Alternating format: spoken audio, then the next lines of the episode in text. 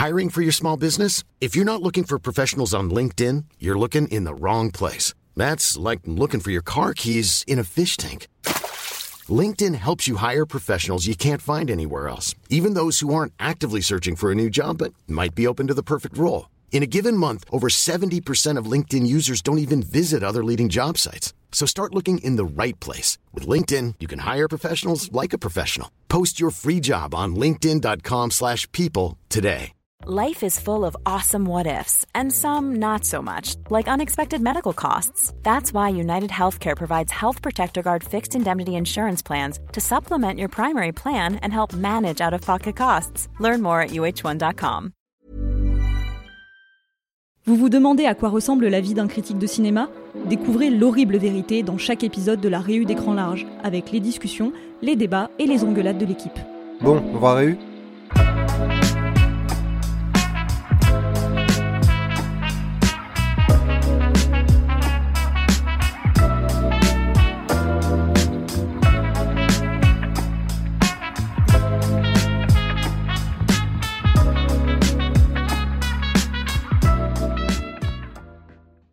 Alors de quoi on va parler dans cette réunion? J'avais envie de discuter d'un truc qui nous réunit tous en tant qu'être humain, en tant que personne. Bon, on a déjà fait les films de requins, donc je me suis dit qu'il restait pas grand chose. Il reste l'humour de merde, il reste le coussin Nicolas Cage dans le studio, il reste ce qu'on pense de l'humanité depuis qu'on gère les commentaires sur écran large, mais je pense avoir trouvé mieux. Je pense avoir trouvé le truc qui nous réunit le plus, c'est les dinosaures. Oui. Applaudissements s'il vous plaît, Déborah et Mathieu. Euh, on est d'accord que vous êtes passionnés par ça, Déborah? Oui depuis que je suis euh, toute gamine. Euh, je dis pas que je suis un peu comme Mathieu, genre euh, la geek des dinos qui connaît toutes les espèces et tout, mais la simple évocation d'un dinosaure, pour moi, c'est l'argument marketing et commercial ultime. Mais c'est quoi ton plus vieux souvenir de dinosaure? Mon tout premier souvenir de cinéma qui est Le Petit Dinosaure et la Vallée des Merveilles. Je m'épancherai longuement après dessus, mais j'expliquerai pourquoi pour moi c'est le film parfait et pourquoi ce film a fait de moi une cinéphile. C'est le premier film que tu as vu au cinéma? Non, je l'ai pas vu au cinéma. Euh, je me rappelle parfaitement que j'avais la VHS. Euh, je sais pas exactement quand je l'ai regardé pour la première fois, mais j'ai ce souvenir de moi dans mon lit en hauteur après avoir mis la cassette dans le magnétoscope. Et à chaque fois, j'étais absorbée par le film. C'est vraiment comme si le temps s'arrêtait. Je ne bougeais plus. J'étais une image. J'étais captivée devant le film. Je ressentais toutes les émotions du monde qu'un film pouvait faire parcourir. Enfin, c'était vraiment quelque chose de super fort ce film pour moi. Et après, évidemment, il y a eu la Dinomania. J'ai rattrapé Jurassic Park et tout ça. Et là, euh, ça a été la révélation. Genre, ok, les monstres c'est trop cool, mais les dinos c'est les plus cool des monstres. Et toi, euh, toi dinosaure Et toi, Mathieu, donc t'es le guide des dinosaures Non, non, c'est une fake news. Non, mais j'aime bien, euh, j'aime bien un peu de rigueur scientifique de temps en temps quand même. mais je pense que bon, c'est pas très original d'avoir grandi fin des années 90, début des années 2000 et euh, être accro aux dinosaures quand mm. t'étais gosse. Hein, C'était le cas d'un bon 80% de la population, je pense. Mais je pense qu'il y a un peu deux types de gens. T'as les gens qui sont partis de Jurassic Park et t'as les gens qui sont partis comme moi des fascicules euh, de découverte de dinosaures avec les listes. L'imagerie L'imagerie, mais tu sais, moi, c'est plutôt les magazines, euh, papier très fin, euh, avec des couleurs et tout. Et le truc ultime, la page en 3D avec les lunettes en carton. Vraiment le, le truc. Et après, à l'époque, j'étais pas capable de dire que c'était de là que ça venait. Mais tout ce qui est post-Jurassic Park, ça évidemment nourrit mon envie du cinéma grand public. Notamment un truc qui s'appelle Safari préhistorique, dont on reparlera, ah je pense. Un article dessus. J'ai fait un article dessus, ouais, toute nostalgie euh, et, et, plein d'autres choses. Dès qu'il y avait des dinosaures, j'adorais euh, le film d'animation. Les... Euh, puis bon, Jurassic Park, évidemment. Et la méga hot take, quand j'étais gosse, j'ai préféré le 2 au premier. Voilà. Et tu l'as vu lequel en premier? Je sais plus, je les ai vus très tôt et c'est un magma dans ma tête et je retenais des films plus des scènes que les films eux-mêmes. Et je me rappelais surtout de la partie un peu violente du 2, quoi. Le, le, T-Rex euh, qui vient, qui est dans la cascade. Évidemment, la scène avec le, le bébé, le bébé T-Rex à la hmm. caravane qui m'a complètement traumatisé. Donc, euh, plus que le premier où je me rappelle surtout de la scène sous la pluie du début, ce genre de choses. Mais je pense que j'étais moins euh, capable d'avoir le côté un peu émerveillement que t'as du premier, voilà. moi, je me rappelle... mais j'adorais quand même, hein, bien sûr. Mais je me rappelle que Jurassic, Jurassic Park 2, la scène d'intro, je l'avais pas compris. Et en fait, je ne comprenais pas que cette gamine se faisait euh, complètement bouffer par euh, toutes les petites bestioles. Pour moi, c'était un truc trop mignon où d'un coup, elle découvrait euh, un petit dinosaure, puis d'un coup, elle en voyait plein et elle se disait Oh non, j'ai pas assez pour vous donner à manger à je tous. comprends pas le plan sur la mère qui hurle, c'était Mais pas j'avais pas indice. compris, j'avais pas compris. Pour moi, c'était plus, elle avait peur parce qu'elle voyait son enfant dans une situation de danger, mais j'avais pas compris que si tu la revoyais pas, la gamine, c'est parce qu'elle était plus là, quoi, qu'elle avait été bouffée de partout. Enfin voilà. Et toi, Geoffrey, tes souvenirs? Euh, alors moi, je suis moins euh, dino fan que vous. Euh, mais je pense que c'est clairement Jurassic Park. hein. À mon avis, j'ai vu le troisième au cinéma, les autres j'étais trop jeune. Et oui, j'étais trop jeune pour aller voir au cinéma. Et le jeu vidéo Dino Crisis, c'est un peu les deux trucs quand j'étais ado. Et moi j'aime bien les films de dinosaures. Je saute un peu dessus comme vous quand il y a un truc qui arrive, genre la Daube 65 avec Adam Driver. Mais très souvent, je suis un petit peu déçu parce que j'ai l'impression qu'en fait, euh, la promesse du truc de Dino est rarement tenue et c'est rarement aussi euh, exaltant que ça avait l'air d'être sur le papier. À la limite, euh, Primal, comme vous m'avez chaudement Oui. conseillé, m'a vraiment convaincu et excité, mais c'est même pas juste les dinosaures, c'est un truc au-delà de ça qui m'a excité. Et les suites, Jurassic World, vous aimez? Enfin, Je sais que tout le monde déteste Jurassic World 3, mais les autres, le 1 et le 2. Non. même pas aucun- en fait, ce qui m'énerve avec. euh, bon, on reviendra plus tard vraiment sur euh, toute la production du truc et pourquoi c'est autant un bordel.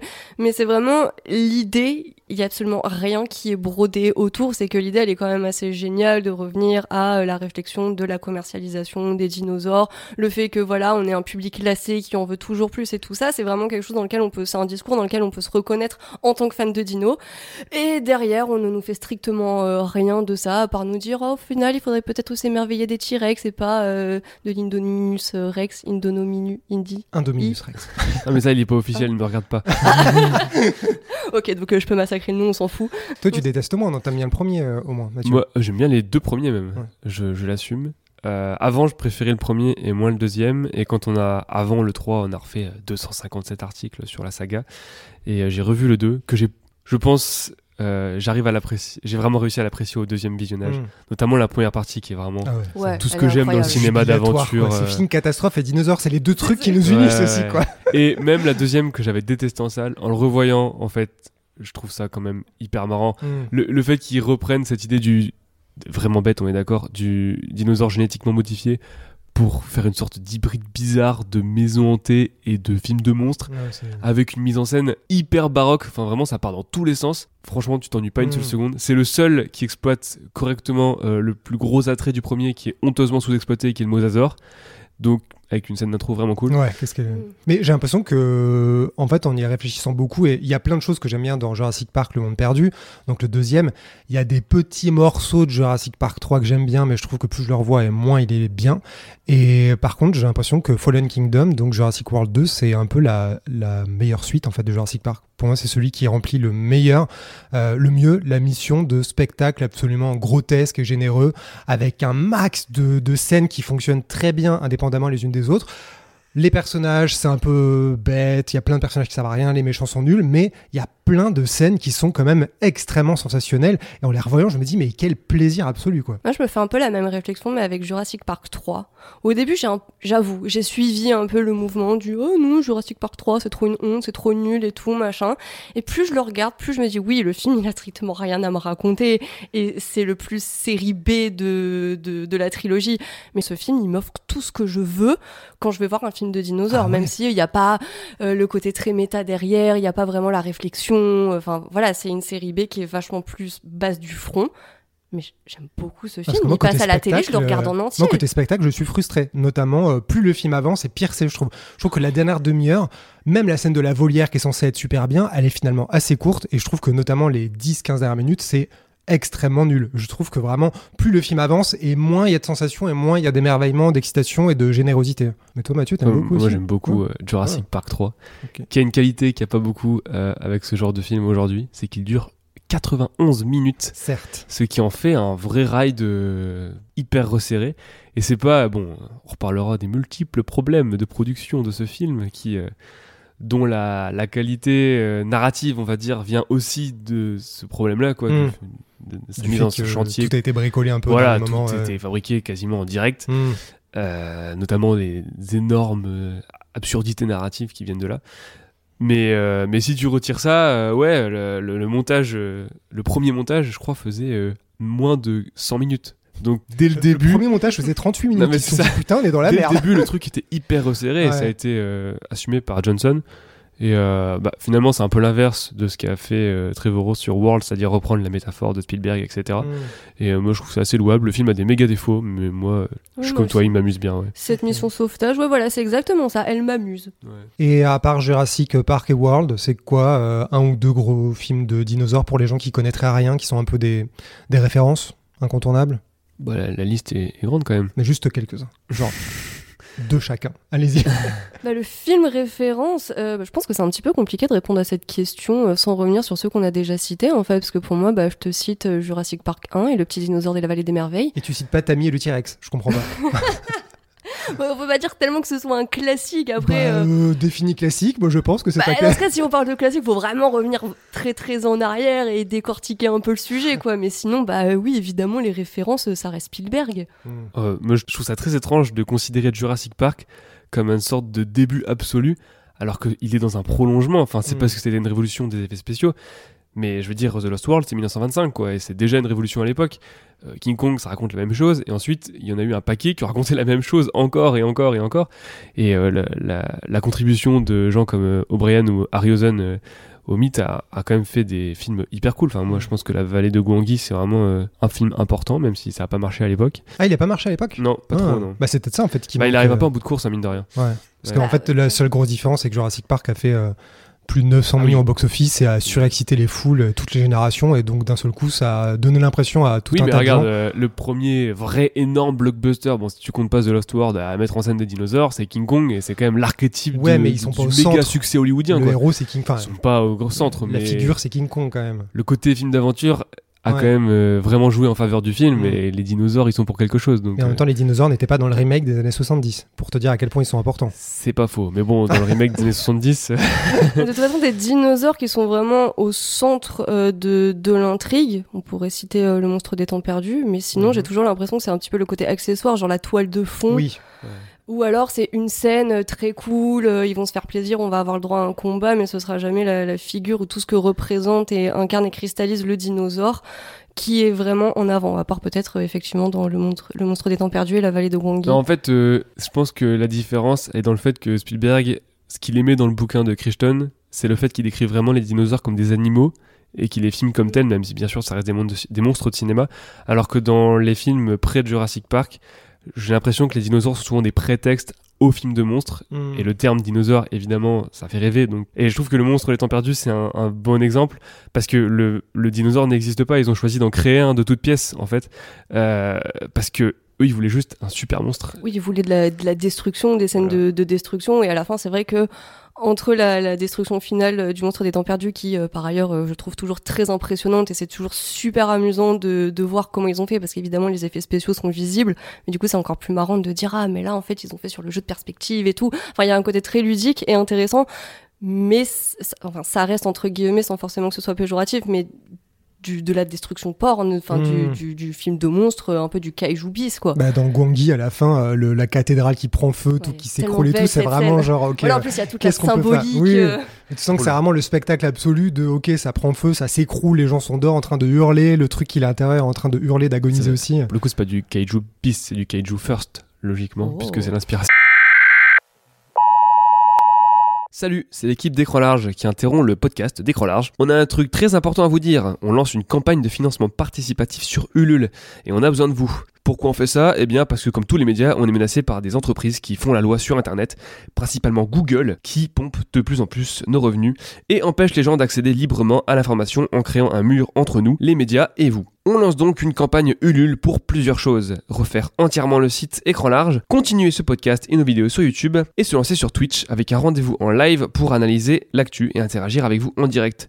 On pourrait même faire un documentaire sur les coulisses d'écran large pour montrer comment ça fonctionne, les médias. Si vous voulez nous aider, déjà on vous dit un immense merci, et on vous donne rendez-vous sur Ulule pour la campagne d'écran large qui s'appelle La revanche du site. Fin de transmission.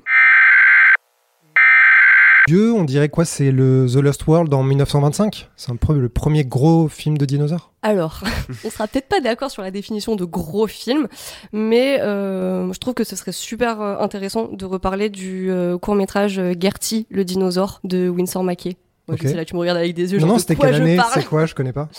Euh, bon, déjà, Winsor McKay, genre pour le resituer un peu, c'est aussi le créateur de Little Nemo, qui était déjà précurseur euh, de la bande dessinée Mm. comics. Et donc là, en fait, il a fait un court métrage de 12 minutes où, euh, déjà, c'est un court métrage méta parce qu'il se met lui-même en scène en tant que Winsor McKay, qui, en gros, euh, s'arrête un peu par hasard dans une galerie de paléontologie, voit un brontosaure et se dit, mais en fait, avec l'animation, je suis capable de redonner vie à ce truc, euh, ce dinosaure et tout ça. Et ensuite, il y a une partie en animation où on découvre donc Gertie qui est euh, un- une espèce de brontosaure avec des traits euh, très enfantins, euh, très simples, qui vit des petites aventures et tout ça. Et c'est généralement considéré comme le premier film d'animation à mettre en scène un dinosaure. Mais là où c'est encore plus intéressant, c'est que ce côté très enfantin du dinosaure, bah aujourd'hui ça nous paraîtrait un peu être une évidence, sauf qu'en 1914 ça l'était pas du tout. Et voir un animal avec des traits très enfantins, qui a en fait une personnalité humaine, parce qu'il ressent la colère, la peur, il est gronchon, il aime bien faire des blagues et tout ça. C'est notamment ce qui a influencé euh, Walt Disney pour faire ses films. Donc en fait, c'est vraiment genre euh, un des dénominateurs communs de l'animation pour enfants, de faire des, des, des personnages, voilà, un personnage euh, inventé, mais euh, qui est surtout très enfantin. Et en plus, le film, je trouve qu'il, dès le départ, il exploite très bien en fait le fantasme de déjà rencontrer les dinosaures et euh, le truc qu'on a pu voir un petit peu par la suite dans les Jurassic World et tout ça de domestication parce qu'en fait Winsor McKay avec son petit fouet il domestique Gertie pour lui faire Ah, faire des tours et tout ça donc voilà en fait euh, Owen Grady Chris Pratt dans Jurassic World avec ses raptors c'est pas si déconnant que ça Un siècle avant. voilà, bah, ça faisait déjà avec un brontosaure et un fouet qui faisait dresser. Donc voilà, ce serait le, le point le plus ancien qui est en plus un dénominateur commun de plein d'œuvres euh, d'animation pour enfants. Ok, donc 1914. Et euh, le The Lost World en 1925, qu'on a adapté du livre d'Arthur Conan Doyle, qui est un peu, je crois, a- a vraiment un, un film historique dans le sens euh, qui a utilisé pour la première fois aux États-Unis ou en tout cas dans le monde ce genre d'animation euh, de Alors. cette manière pour avoir un gros succès, pour vraiment rassembler un énorme public? De cette manière, oui, mais euh, donc c'est euh, l'une des premières grandes œuvres donc de Willis O'Brien, qui est le mec qui a plus ou moins démocratisé l'utilisation de la stop motion dans le cinéma hollywoodien. Technique qui est à jamais évidemment affiliée aux dinosaures, parce qu'ils ont tous commencé par là, quoi. Euh, et lui, son premier film, euh, premier vrai film, on va dire, c'était aussi un court métrage qui s'appelait The Dinosaur and the Missing Link. Donc vraiment, la, la figure du dinosaure, elle est tellement liée à l'histoire du cinéma hollywoodien, c'est Mm. impressionnant parce que ce film-là, pour le coup, c'est très probablement le premier film à vraiment utiliser la technique de la stop motion. Euh, tant et si bien d'ailleurs qu'à l'époque, ils ont dû voir ça comme une sorte de truc un peu expérimental, quoi.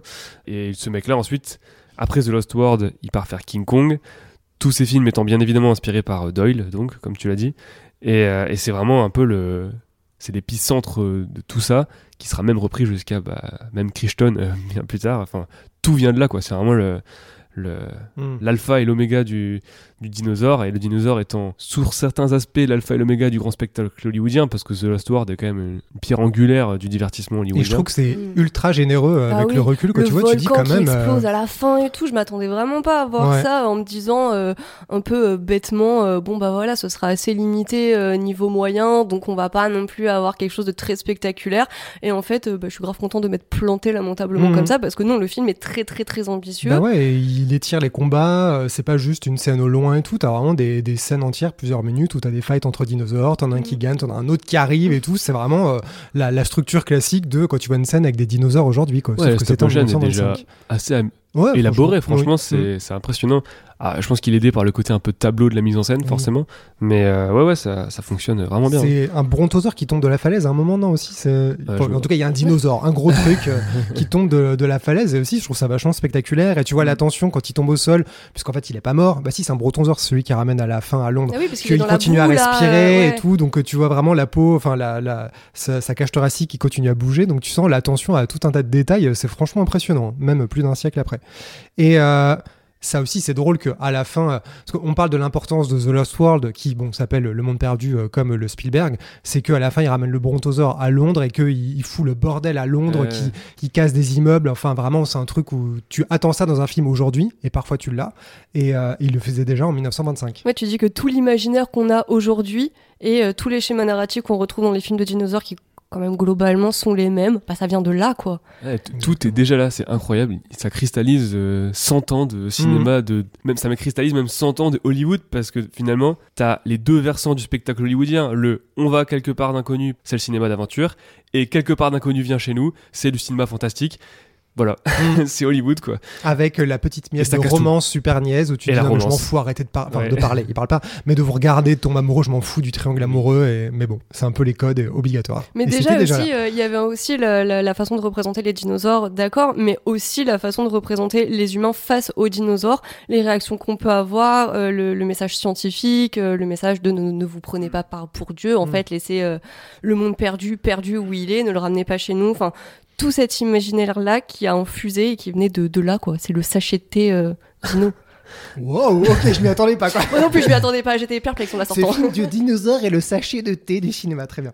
Euh, et pour dire à quel point Le Monde Perdu a été important, c'est qu'il a été réadapté je ne sais pas combien de fois en DTV, en téléfilm, en série, jusqu'à Asylum dans les années 2000. C'est que vraiment, ce truc a été un terreau, euh, vraiment une source d'inspiration hallucinante. Juste euh, une question euh, un peu d'un culte, mais euh, cet imaginaire de euh, un monde euh, perdu qui soit sous terre ou euh, sur un continent euh, qui, a- qui abrite encore des espèces préhistoriques et tout ça, genre euh, c'est- une influence aussi de, de, de King Kong pour l'île du crâne. Ah bah, de toute façon, euh, King Kong Ça- ça vient est de là. plus ou moins une- presque adapté de Doyle. Enfin, c'est, euh, ça se met vraiment dans cette, enfin, c'est, l'évidence que ça Ouais. se met dans cette Ils ont juste configuration là. créé euh, ce Juste monstre est mis au plus milieu. élaboré et où il y a l'invention de Kong qui est le truc qui Oui, obsédait ça, ouais. vraiment le, le réalisateur mais euh, mais oui oui c'est évidemment que c'est euh, c'est la même idée de toute façon la nouvelle enfin on l'a dit la nouvelle de Doyle elle est hyper importante euh, Et euh, d'ailleurs, j'avais découvert que, a priori, ce film, euh, Le Monde Perdu, a été le premier à avoir été montré dans un avion à l'époque, dans un vol Ouais. commercial, et que c'était hyper dangereux à l'époque puisque ça pouvait prendre feu hyper facilement. oui, bah, à l'époque évidemment Ça me fait rire, des gens auraient pu mourir à cause du Monde Perdu, projeté dans un après le fait que ça continue à être adapté encore beaucoup aujourd'hui c'est aussi parce que c'est dans le domaine public Oui, donc exactement. le titre est- peut trouver le on film. pourrait euh, faire écran large de points le monde perdu et on, on s'en tirerait donc Oui, tu peux le trouver sur YouTube gratuitement et légalement, du coup. Euh, donc, on est en 1925 et après, ben, on arrive directement à King Kong en 1933. C'est l'autre grande étape. le, ouais, la grande étape, euh, non seulement du film de dinosaures, mais euh, du spectacle hollywoodien. hein, ça a tout créé. La musique, la façon dont ils l'ont pensé, c'était du jamais vu. La façon dont ils ont fait les effets spéciaux, c'était du jamais vu. Tout était du jamais vu. Mm. Les studios eux-mêmes, à l'époque, en ont conclu des formes de recettes à appliquer pour euh, gagner le box-office. Et King Kong est un grand film qui, euh, même aujourd'hui, en le revoyant, a rien perdu de d'une forme de majesté euh, au-delà du grand spectacle, quoi, qui est vraiment euh, saisissant. Ah bah, saisissant. sur l'artisanat, la façon de faire, oui, il est totalement fascinant. Tu le regardes, tu le décortiques, tu te dis, mais déjà avoir l'idée de faire ça pour rendre un effet spécial, je, je sais vraiment pas comment ils ont pensé à tout ça, c'était assez euh, visionnaire sur le papier. C'est le résultat d'un travail euh, assez dingue qui d'ailleurs est raconté dans un bouquin qui fait 900 pages et qui est sorti il y a quelques années, qui s'appelle Kong et qui est euh, écrit par Michel Lebris. Je l'ai pas lu mais euh, il a eu une, enfin on en a beaucoup parlé à l'époque. Et lui il relie tout ça euh, à, à l'impact de la guerre parce que bon on est 33 quand même sur l'imaginaire du cinéaste, euh, euh, sur Hollywood etc. Et ça a l'air très intéressant. Et le film a marché à l'époque. Ah oui C'est- un gigantesque carton euh, euh, King Kong. Donc ok, The Lost World avait aussi bien marché, avait été un très joli succès. King Kong a encore remis une pièce dans la machine, même si dans King Kong, encore une fois, les dinosaures sont euh, un accessoire euh, autour de Kong et que euh, Mm. À la fin, ce qui ramène euh, du monde perdu, euh, l'élément fantastique qui ramène à New York, justement, c'est pas un dinosaure, c'est Kong. Donc euh, Oui. vraiment, c'est un peu déplacer la figure pour faire euh, du dinosaure un figurant, ce qui est un peu un des problèmes du genre, je trouve parfois, et mettre King Kong au premier plan pour que ce soit lui qui soit le qui fasse office de giga monstre au milieu de la ville et qui sème le chaos. Ouais, puis le rapport de force, bah forcément, euh, je parle pas euh, que du, euh, du euh, King Kong de 33, mais peut-être aussi des restes. Mais quand tu vois, voilà, King Kong euh, qui te torche du, du T-Rex à lui tout seul, bah forcément, ça, ça implique un rapport Oui. de force aussi, où là, tu peux te vraiment te permettre de quantifier la force euh, de King Kong, euh, le fait qu'il puisse euh, buter des T-Rex, quand Mm. même, ça prouve C'est que... comme Black Adam qui arrive dans le DCU, quoi. L'échelle de puissance a changé. Et surtout il y a quelque chose. Bah, lui, il est resté au moins. c'est quelque chose qui a dans King Kong, qui avait déjà un peu dans The Lost World, mais qui là je pense contribue vraiment au facteur choc de ce film-là, c'est que les effets spéciaux sont beaucoup plus incrustés avec les personnages, ils sont Oui. beaucoup plus en rapport. Alors c'est quelque chose que Harryhausen va pousser dans des extrêmes impressionnants par la suite, mais on a vraiment des monstres géants et des personnages qui cohabitent dans le même plan, ce qui euh, participe d'un effet de sidération totale à l'époque. euh, justifié. Oui, notamment quand l'héroïne est dans le tronc d'arbre et qu'il tombe, Mm. qu'il roule et que le combat a lieu juste derrière elle et que tu te dis, bon, en fait, elle va se faire écraser, quoi. Alors, à Alors l'époque, c'est des rétroprojections, c'est-à-dire Ouais. qu'il filme les effets spéciaux en premier, il les projette sur un écran derrière les acteurs et les acteurs jouent par rapport à cet écran, avec, dans le cas de King Kong notamment, beaucoup d'accessoires sur le plateau pour créer des effets de profondeur et essayer d'atténuer l'effet. Bon, et par la suite, Harryhausen va, va pousser encore cette technique un peu plus loin, mais, euh, mais la façon, l'ingéniosité du processus sur euh, pas mal de plans euh, l'a vachement emporté aussi. quoi. Mm. Donc le monde perdu, c'est marrant parce que, on- comme on disait, il a été réadapté plein de fois jusqu'à encore pas longtemps, de manière plus ou moins officielle. Et King Kong aussi a donné lieu, alors qu'il date de 1933, à un film, c'était dans les années 70, le premier remake? Il me semble, ouais. Ouais. Et donc en 2005 avec Peter Jackson. Et aujourd'hui, sourire de béatitude de Mathieu. Et aujourd'hui, euh, qui il revient dans l'univers Monsterverse de euh, de, euh, Ouais. de quel studio? Warner Bros. De Warner, ouais. Universal, mais non. Avec euh, après Godzilla, Godzilla versus Kong. Enfin, c'est Legendary, et, quoi.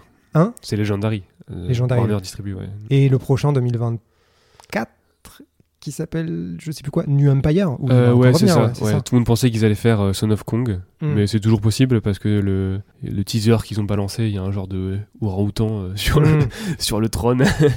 donc c'est possible. Son of Kong qui était donc la première suite du King Mm. Kong, qui a été réalisé un peu à l'arrache et euh, qui a pas marché, je pense, enfin beaucoup moins que le premier King Ouais. Kong. Donc ça.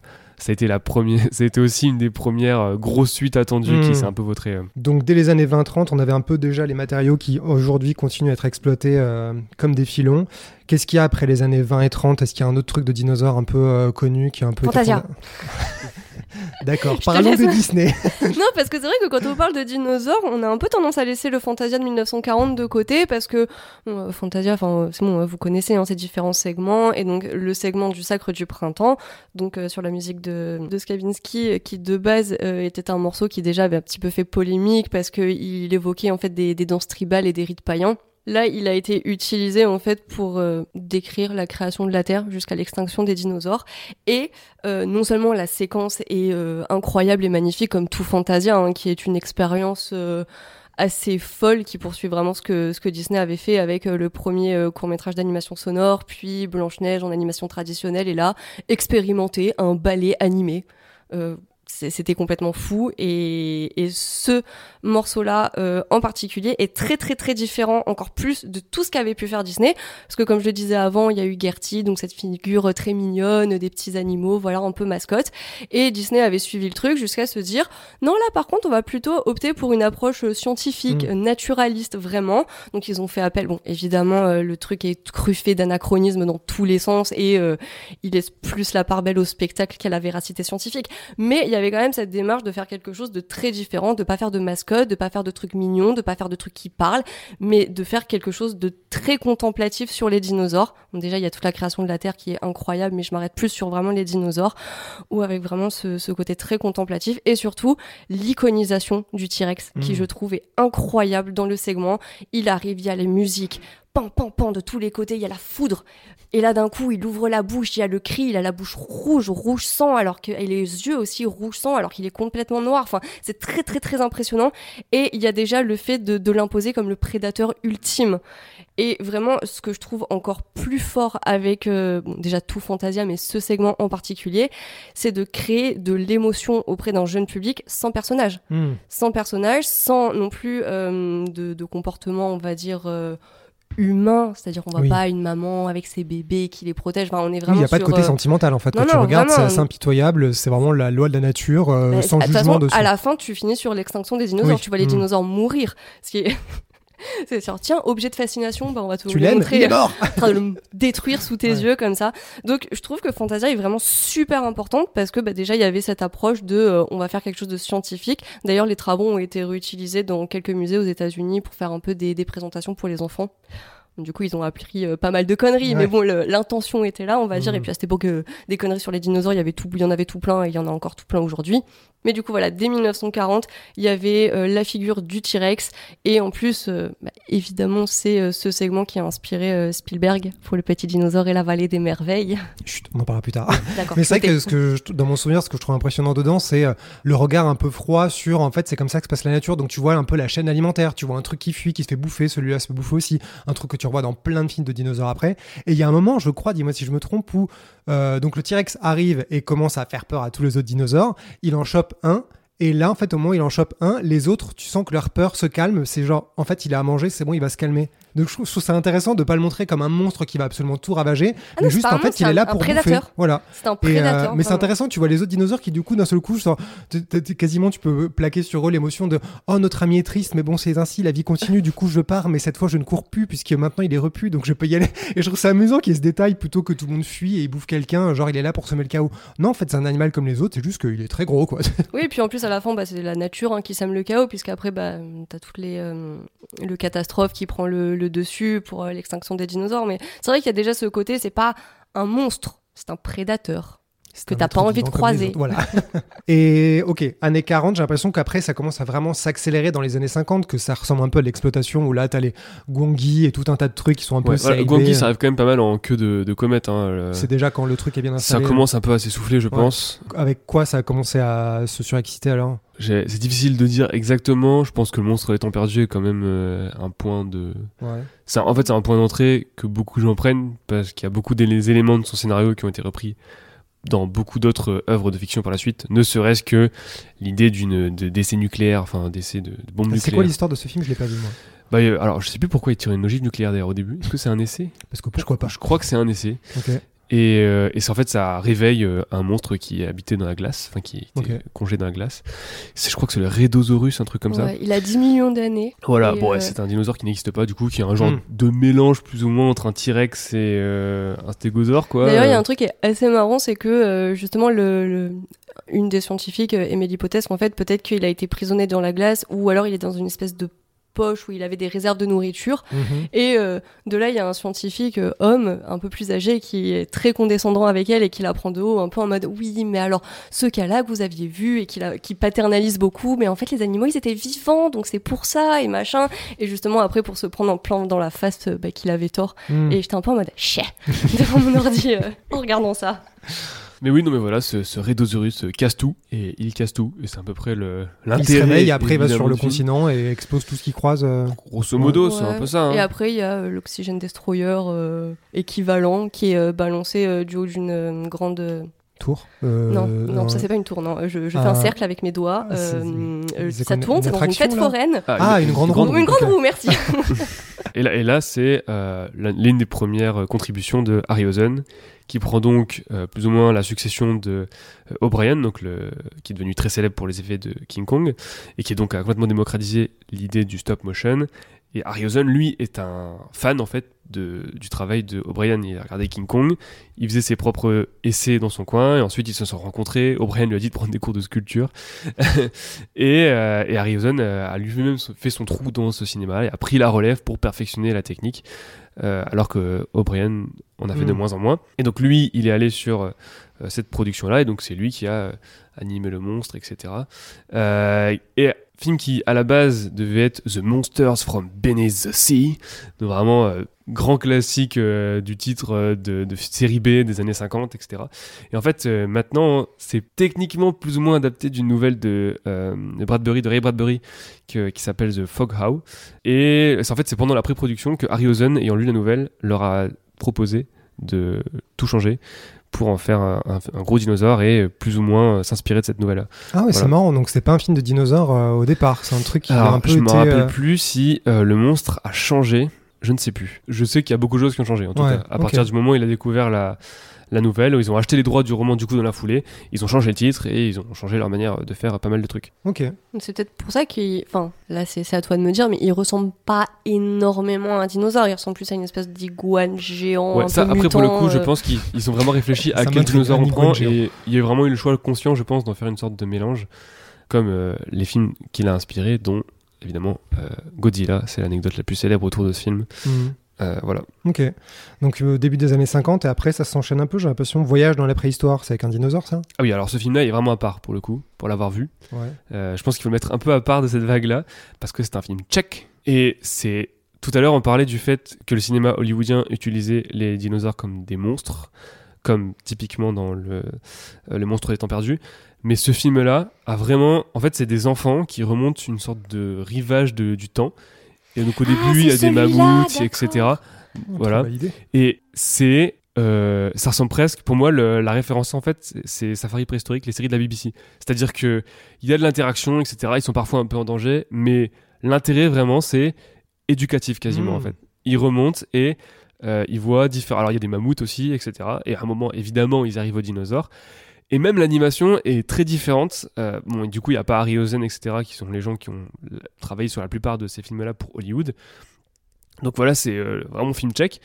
Et en fait, à la fois à cause des limitations et d'un autre côté, avec cette volonté de vraiment les présenter comme des animaux, comme le fera Spielberg des dizaines d'années plus tard, euh, leur animation est très différente. Il n'y a pas le côté euh, hyper vif et très technique de ce que fait Harry, Ros- Harry Rosen pardon, à cette période ou un peu plus tard. Euh, au contraire, des fois, il y a juste leur corps ne bouge pas et on voit juste par exemple leur tête qui bouge un petit peu, etc. Ce qui finalement ressemble à la façon dont beaucoup de vrais animaux bougent. Enfin, c'est-à-dire que voilà, tu vois, enfin, j'en sais pas rien. Moi, mon chat, des fois, il reste debout euh, pendant deux minutes et euh, sa tête, elle bouge seulement ton toute chat et un. T-Rex, quoi. Genre. Le chat de Mathieu, les dinosaures tchèques des années 50, même Il est combat. beaucoup plus féroce. Ok, et donc là, ouais, les dinosaures sont pas montrés comme euh, la menace qu'ils Ils, bah, ils peuvent être des menaces entre eux. D'ailleurs, je crois qu'il y a quand même un combat entre un. un- Est-ce que c'est un T-Rex Je ne sais pas, mais un prédateur et un. Mhm. Et euh, il me semble que c'est un stégosaure. Et d'ailleurs, ils vont sur le cadavre pour pleurer le cadavre du stégosaure, ce qui fait aussi beaucoup penser à Jurassic Park Ouais. et la scène du Triceratops. Euh, et donc, ouais, ouais, c'est euh, bah, assez étonnant en fait de voir ça parce que en 55, alors en plus, euh, il y a une copie qui a été restaurée, alors il y a je ne sais plus combien de temps. Et du coup, le film a vraiment de la gueule avec Ouais. cette restauration. Il est en 4 tiers, etc. Et euh, c'est assez joli en fait, c'est vraiment joli. Par contre, narrativement, c'est vraiment juste des gamins qui racontent en voix off. Il y, a y même un plan qui revient souvent où ils nous ont une sorte de carnet avec un schéma de où est-ce qu'ils vont dans le temps avec Ah oui, les airs et tout. Donc on est vraiment. Super didactique. Ouais, Ouais, c'est hyper didactique. Mais les prises de vue des dinosaures sont vraiment jolies et assez agréables à regarder dans euh, cette période de, de série B. Mm. euh, donc très fun aussi au demeurant. hein. Mais c'est assez différent. Ouais. Bah ouais, c'est marrant, je pensais pas qu'il y avait déjà un truc euh, aussi différent à la même époque. Pour moi, tout était dans le même tunnel de euh, Mm. gros monstres, destruction, et Bah, à la c'est- fin tu quittes un peu Hollywood, quoi, de toute façon. Ouais, voilà. oui. Et la montagne mystérieuse, c'est Hollywood, ça? Euh, oui, ça, je pense que oui, il me Mm. semble, si je dis pas de bêtises. Que Donc on est toujours dans les années 50. Après, j'ai vu qu'au début des années 60, il y a la série Les Pierres à Feu, où là, t'as le, le dinosaure qui s'appelle le Dino, je crois, tout simplement, qui est euh, le- l'espèce de chien, quoi, vraiment. euh, quand Mm. il arrive, il saute sur, euh, sur son maître. Donc, euh, bon, c'est c'est pas Une forcément. honte. Non, mais c'est marrant parce que dès les années 50, euh, 60, t'as déjà un peu les, les différentes variations, quoi. T'as le monstre, t'as le côté un peu éducatif qu'on aura dans les séries docu-fiction, t'as la sitcom, qui était la première série animée, Les Pierres à Feu, montrée en prime time, donc t'étais déjà dans un truc de divertissement populaire. Qu'est-ce qu'on peut faire de dinosaures si on en faisait un gros chien? Parce que, bon, après tout, Mathieu euh, parle de son chat, pourquoi pas ne pas, pourquoi ne pas en faire un gros chien? Euh, et après, dans les années 60, euh, avant la vallée de Gwangi, parce que tu disais que c'était un peu la, la queue de comète, est-ce qu'il y a d'autres euh, gros films importants ou est-ce que c'est un peu celui qui a le plus Bah, Il y a les films de la Hammer dont tu parleras un peu plus tard, je pense. Ah oui, c'est euh, oui, vrai que c'est dans les années peu- 60. C'est un peu avant. C'est vrai qu'il y a les Cave Girls de la Hammer. Ouais. J'ai des choses à dire. Alors, il y a- il y a- là, il y a aussi, il y a quand même. Alors déjà, euh, en fait, c'est aussi tout le le paradoxe du dinosaure, c'est comme on l'a dit, c'est un peu devenu un mot valise à un moment pour en faire tous les monstres euh, des Oui. films des années 50. Notamment, voilà, il y, a un- il y a un film qui est assez amusant qui s'appelle Reptilicus. C'est un film américano-danois de 1961. Et ils disent que c'est un dinosaure, mais oh, c'est bon, en plus c'est un énorme nanar qui est chroniqué sur Nanarland. Euh, et euh, et il est, il- enfin, ça ressemble pas vraiment à aucun dinosaure qui existe. C'est un gros monstre en fait. Et d'où peut-être on peut faire le point Godzilla parce que si un jour on fait un article sur les dinosaures, on pourrait nous reprocher de ne pas parler de Godzilla. Ouais. C'est compliqué, c'est-à-dire que Godzilla s'inspire de, de- du, du monstre dans le temps perdu. Euh, donc c'est un, en gros c'est le, producteur qui était dans l'avion retour, enfin dans, dans l'avion retour d'un tournage je sais plus, bon bref, il était dans l'avion et en regardant la mer, et, euh, il a fait le lien dans sa tête entre euh, le monstre et le temps perdu et euh, un accident qu'il avait eu avec un bateau euh, japonais qui s'était retrouvé sur un site de test nucléaire américain et qui avait disparu et ça avait fait un petit euh, à l'époque on en avait pas mal parlé étant donné le, le contexte historique qui est un Mm. peu particulier bien sûr de l'époque euh, et donc ça a donné Godzilla qui est un mix entre plein de dinosaures. hein. Il a les plaques de stégosaures et il ressemble un peu à un T-Rex, etc. Mais dans le film, il est bien spécifié que il, il- c'est un monstre qui vient avant Godzilla.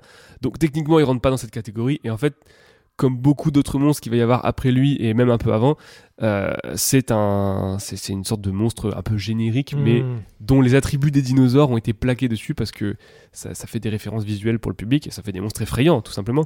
Oui, puis quelle est la différence entre Godzilla et un Indominus Rex, un truc qui est créé de toutes pièces en disant c'est un dinosaure qui n'existe pas, mais c'est un méga dinosaure, bah, c'est un peu la même idée. C'est que tu crées un truc qui dépasse le fantasme, tu essaies de créer un super, super, super dinosaure. Là, il s'appelle Godzilla, ils en ont fait une superstar. Comme King Kong d'ailleurs, tu crées un gros monstre, t'en fais un truc très spécial, très spécifique, et puis après, tu crées la saga du monstre. Oui, et mais de toute façon, d'ailleurs, les, les différents. Bon, je vais pas me lancer sur Godzilla, sinon. euh, voilà. Si un jour on faisait un podcast, il faudrait que quelqu'un nous propose de faire un épisode sur Godzilla, je me ferais un plaisir de faire 4 heures Mais dessus. qui le ferait avec toi Seul, au micro, Mathieu.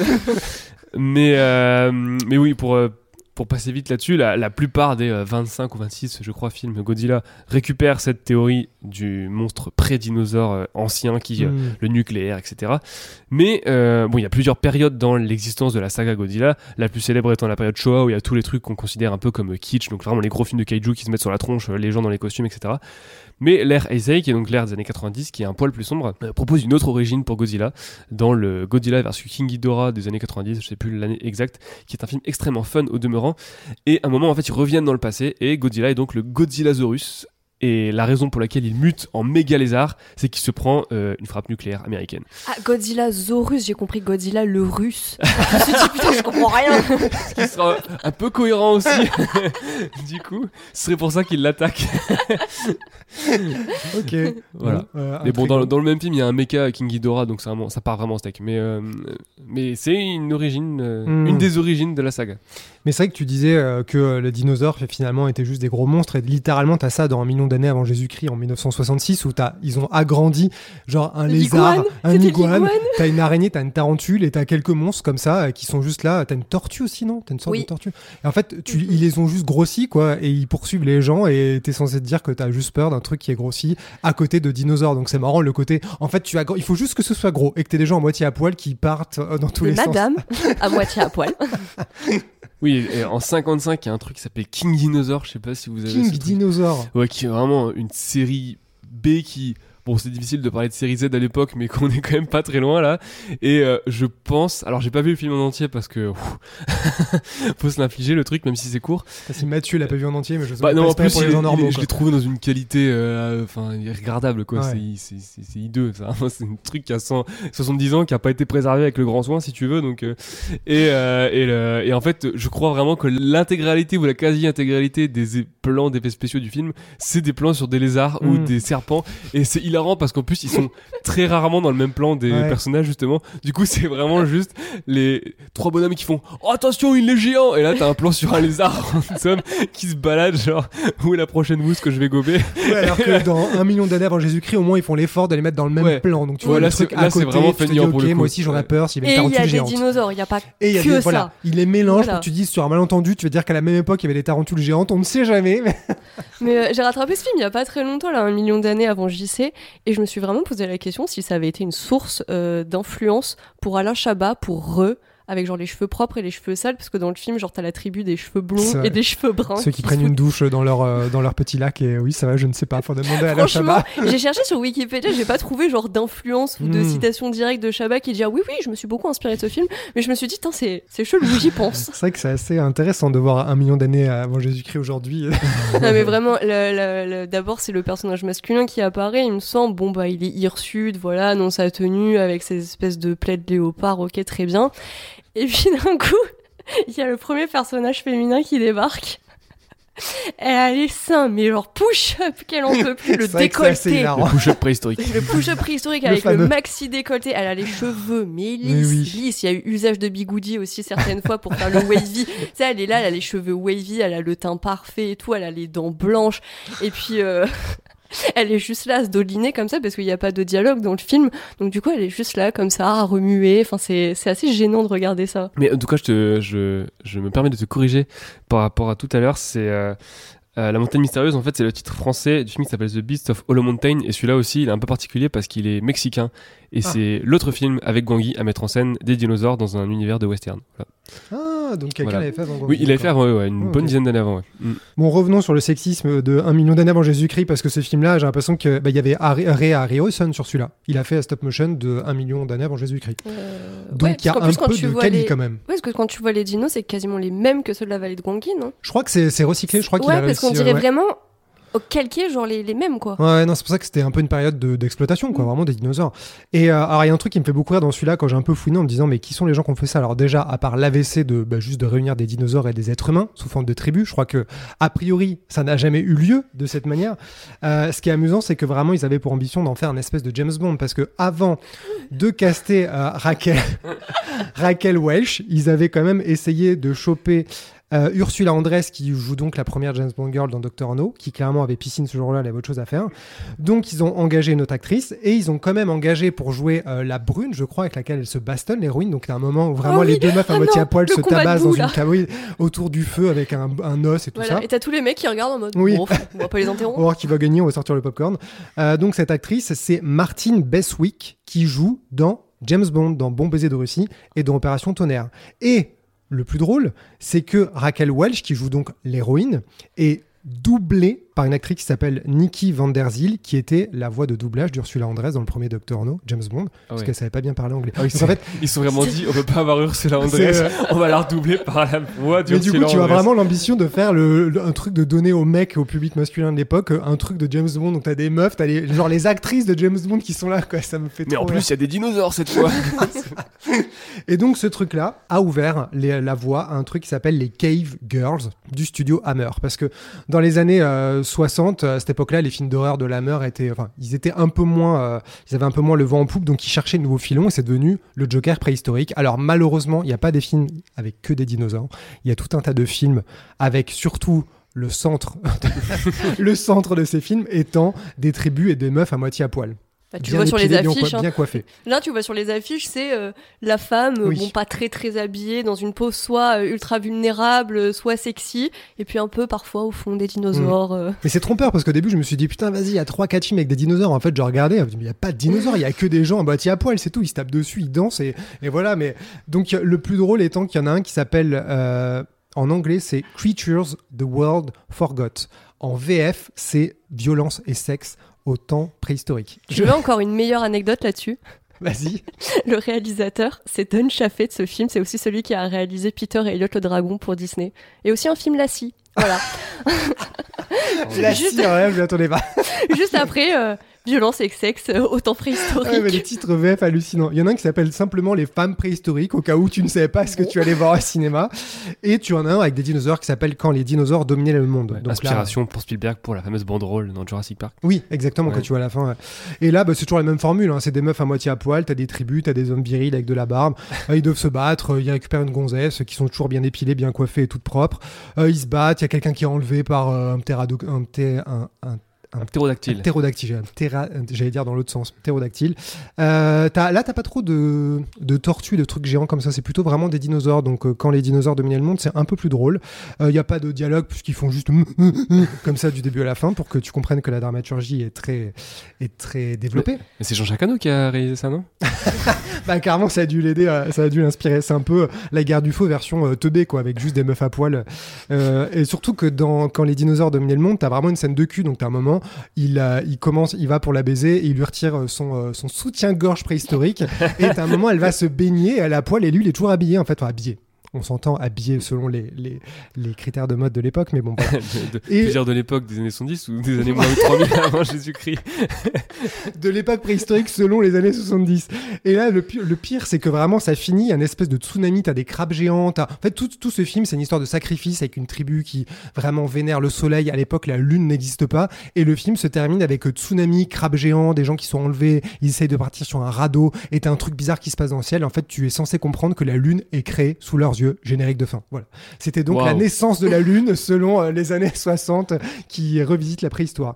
Donc c'est un peu drôle quand même tous ces films. C'est un peu ce que tu peux attendre d'un film de merde, exploitation des années 50 avec des dinosaures. Mm. Et parfois t'as des éclats de génie sur bah, juste euh, techniquement la stop motion. Quand les gens parlent pas et qu'ils sont juste tués, c'est assez drôle. Franchement, euh, tu vois un peu en plus toute la, la finesse de euh, genre Raquel Welch dans Un million d'années avant Jésus-Christ. Elle disparaît derrière un rocher pour que puisse, il puisse passer à la stop motion et tout. Donc tu vois, il y a, y a quand même de l'intérêt qui est du côté technique. Quoi. Vraiment, c'est une bande, une bande démo. Quoi. Donc c'est un peu amusant. Je sais pas si on les conseillerait I'm Sandra, and I'm just the professional your small business was looking for. But you didn't hire me because you didn't use LinkedIn jobs. LinkedIn has professionals you can't find anywhere else, including those who aren't actively looking for a new job but might be open to the perfect role, like me. In a given month, over 70% of LinkedIn users don't visit other leading job sites. So if you're not looking on LinkedIn, you'll miss out on great candidates like Sandra. Start hiring professionals like a professional. Post your free job on linkedin.com/people slash people today. Millions of people have lost weight with personalized plans from Noom, like Evan, who can't stand salads and still lost 50 pounds. Salads, generally, for most people, are the easy button, right? For me, that wasn't an option. I never really was a salad guy. That's just not who I am. But Noom worked for me. Get your personalized plan today at Noom.com. Real Noom user compensated to provide their story. In four weeks, the typical Noom user can expect to lose one to two pounds per week. Individual results may vary. Aux je sais pas qui je pourrais conseiller ces films-là, à part Mathieu, mais je pense que tu l'as déjà vu, non non, non, mais par contre, tu m'as donné envie, j'avoue. Sauf ceux où il n'y a pas de dinosaures, parce qu'il faut pas déconner. Non Ouais, plus. non, clairement. Donc il faut voir un million d'années avant Jésus-Christ et quand les dinosaures dominaient le monde. Les autres, je pense que c'est vraiment pas très utile. Après, voilà, ils pâtissent forcément de la comparaison avec Gangui maintenant, qui, enfin, je veux dire, le- Voilà, c'est ça. C'est que Euh, donc ça, c'était euh, 66, 70 et au milieu, vers la fin, il y a 1969, la vallée de Gwangi, qui est un des ouais. grands classiques oui, incontournables voilà, de, qui est vraiment. euh, il me semble que c'est d'ailleurs la dernière fois qu'Harryhausen met en scène des dinosaures. Ouais, il s'est dit Et après c'est ça, c'est un peu ouais. le. C'est un peu la quintessence de, de sa technique, hein, euh, euh, le fameux dynamation là, je crois que c'est Oui. comme ça que Mm. ça se dit. Qui Je est... crois d'ailleurs qu'il voulait réutiliser du côté euh, Hammer. En fait, il avait pas les droits, c'est pas lui Ah ouais qui les possédait, donc il a dû essayer de trouver un truc différent. Il a voulu donner un autre nom, mais on lui a, on lui a, on l'a empêché de le faire. Donc je crois qu'effectivement, Ah, c'est hyper marrant. c'était drôle. Mais ouais, ouais, donc, ouais, donc on dit, bah, du coup, la dynamation, c'est. En fait, c'est vraiment le prolongeant de ce qu'on parlait tout à l'heure avec O'Brien, ce système de projection. Sauf que là, c'est un système de calque, en fait, Mhm. relativement, bon, plus complexe que ça, évidemment, où vraiment on peut superposer euh, des personnages et des dinosaures dans le même plan. La différence que chez O'Brien, c'était projeté, donc les acteurs avaient quelque chose sur lequel se baser pour Ouais. leur réaction. Alors que là, c'est un peu comme faisait Méliès à une époque, en fait, finalement, c'est-à-dire on tourne une prise de vue d'une partie et ensuite on met un calque pour que l'autre prise de vue arrive par-dessus. Du coup, tout arrive dans le même plan, Mm. mais les effets spéciaux sont faits à part et les acteurs réagissent aux effets spéciaux à part. Voilà. Et déjà à l'époque, tu vois, il y a beaucoup d'acteurs qui se plaignent, euh, Ouais, qui les peuvent fonds verts avant les le- fonds verts, on Mm. voit rien, mais mine de rien, euh, depuis les débuts de ces effets spéciaux là, ça consiste à trafiquer la pellicule et donc de tourner face à rien quoi. Et, euh, et ouais, c'est excellent, mais et je dis que ça arrive un peu en fin de course parce que c'est un peu c'est un peu quand même là. Bon déjà le film donc a pas hyper bien marché euh, de ce qu'on en sait, même si bon encore une fois les chiffres de l'époque des fois c'est un peu difficile de les Mm. interpréter, mais bon ça a quand même beaucoup moins marché que d'autres grands succès de l'époque. Et bah c'est aussi la fin du western. euh, euh, hollywoodien américain. C'est là, c'est les spaghettis qui sont en train de prendre le relais. Donc c'est un peu la, le dernier râle de ce cinéma-là, parce qu'en plus il y a une naïveté qui aurait pas du tout chez Léon, qui c'était des westerns beaucoup plus violents. Et c'est aussi un peu le dernier râle voilà, du film de monstre des années 50 euh, qui... euh, bon alors là c'est pas un truc nucléaire évidemment qui les réveille, mais, euh, mais, euh, mais c'est un, c'est un peu la même chose. Mm. Euh, Ouais, c'est marrant, j'avais du- réfléchi au fait que c'était un peu la, la- le, le crépuscule de deux genres qui étaient croisés à ce moment-là, c'est même si c'était pas la c'est un- première fois C'est un peu ça. disais, Bon, c'est mais- pas complètement le crépuscule des dinosaures, parce qu'il y en a encore dans les années 70. Mais parfois des trucs un peu plus bisques quand même, on va pas se mentir, on est plus dans le côté grand truc hollywoodien.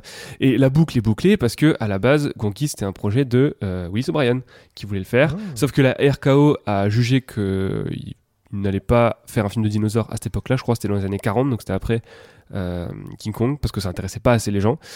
Euh, et donc, euh, il, finalement, il, abandonne le projet. Et c'est Harryhausen qui a repris ensuite le relais pour faire sa version. Bon, après, la version de O'Brien était assez différente parce que dans, dans certains de ses sketchs préparatoires qui sont visibles un, peu, un peu ici et là, on peut voir euh, qu'il y en avait un des, à la- un des premiers concepts pour le Gwangi du titre, c'était une sorte de gigantesque ours. Donc, Ah oui, d'accord. voilà. Mais Ok, C'est- moins fun. voilà, et il y avait d'autres concepts avec d'autres dinosaures. Enfin, il, il a testé des trucs, mais euh, il y avait quand même cette idée de on prend le western, euh, qui, bon, du coup, dans les années 40, euh, c'était une autre mayonnaise, et on balance des monstres dedans Mm. avec de la stop motion, et le, le choc des genres un peu, euh, Ouais. euh, et c'était ce qui l'amusait.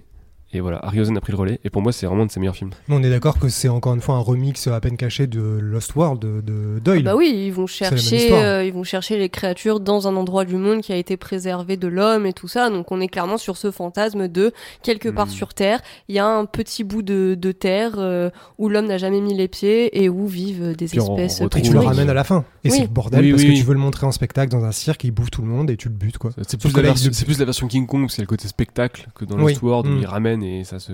Bah, il y a spectacle dans Lost World. qu'il y a un peu dans un théâtre. c'est juste ouais, que ouais. c'est un- une autre forme de, Oui, oui, de c'est vrai, spectacle, mais c'est le même, le même côté. Sauf que dans Lost World, à la fin, le brontosaure s'échappe euh, après avoir euh, pété euh, le pont Water, euh, non, Tower Bridge. Il Mm. part à la nage. Tu te dis, il va rentrer chez lui tranquillement. Euh, alors que dans, dans Gongi, il, juste, il est, il est anéanti dans Bah, l'incendie de la cathédrale. le dinosaure meurt dans une cathédrale en flammes à l'époque.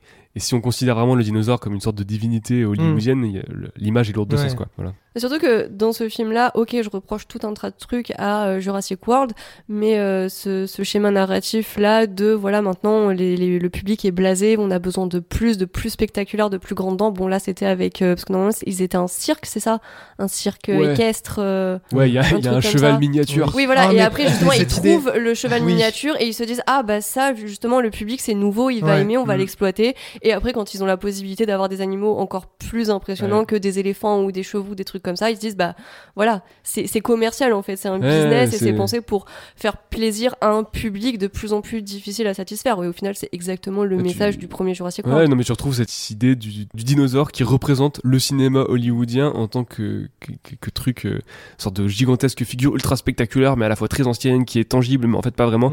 Que, encore une fois, Spielberg n'a pas du tout inventé. Il s'est inscrit dans ce prolongement-là et c'est présent depuis hyper longtemps. Et ouais, je trouve que t'as raison, je trouve que Gandhi le, le, met vachement bien en scène. C'est assez amusant, ouais. Et il y a un truc que je trouve c'est assez merveilleux quand tu vois le petit cheval euh, être présenté en stop motion parce que t'as l'impression que c'est comme c'est pas alors ils te disent que c'est un dinosaure je sais pas si c'est vrai mais Oui, oui.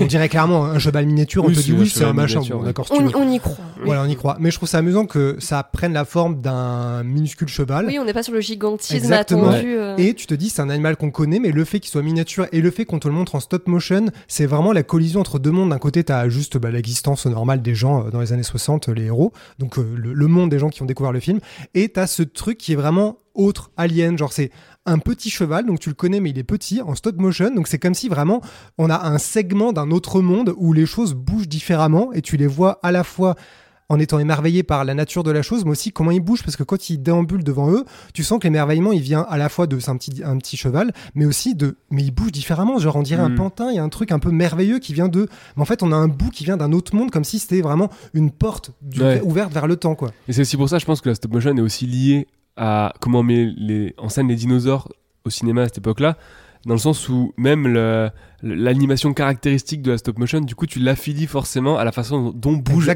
dinosaure. ouais. Et il y a une forme de corrélation entre les deux qui renforce encore ce côté un peu euh, euh, produit hollywoodien euh, qui, est assez, qui est assez fascinante et qui est vraiment. Je trouve euh, il y a une forme de tendresse quand tu revois ces Ah bah, films près de Jurassic Park Quand tu vois le petit cheval, franchement, c'est c'est beau, quoi. C'est Ouais, pas ouais. beau parce que c'est du spectacle et que tu te dis, ah, s'il va tout péter, il va tout bouffer. Tu dis, c'est un petit cheval. C'est vraiment de l'ordre de l'enfantin. Il y a un côté merveilleux, quoi. Mais il y a aussi quelque chose de pervers parce que le fait qu'on soit face à un animal qu'on connaît version miniature qui en plus est assez mignon, ils lui font faire des petits tours Oui. là comme si c'était un petit spitz. Il y a aussi, ça- On voit son enfance à Nice et Cannes, là, qui ressort. C'est clair. mais a- ça, ça permet aussi euh, aux personnages euh, humains du film de euh, se trouver une sorte de, de légitimité à aller les chercher, de supériorité face à Oui. ces animaux. Genre, bon bah voilà, c'est des petits êtres qu'on peut facilement capturer, qu'on peut facilement exploiter. Et euh, oui, on est les hommes, on est supérieurs, Mm. on est les meilleurs, tout ça, tout ça. Alors qu'au final, arriver sur place, bah, c'est pas la même chose. Et d'ailleurs, dans tous ces films dont on parle, de ceux que j'ai vus, la, la constante aussi, c'est que les personnages euh, humains, quand ils essayent de développer, sont inintéressants au possible. Dans Gongi, ils sont inintéressants. Et d'ailleurs, je trouve qu'ils sont même pas cohérents. Genre, Ouais. le professeur, il est un peu gentil, un peu méchant. À un moment, il est vraiment perfide. Il les manipule.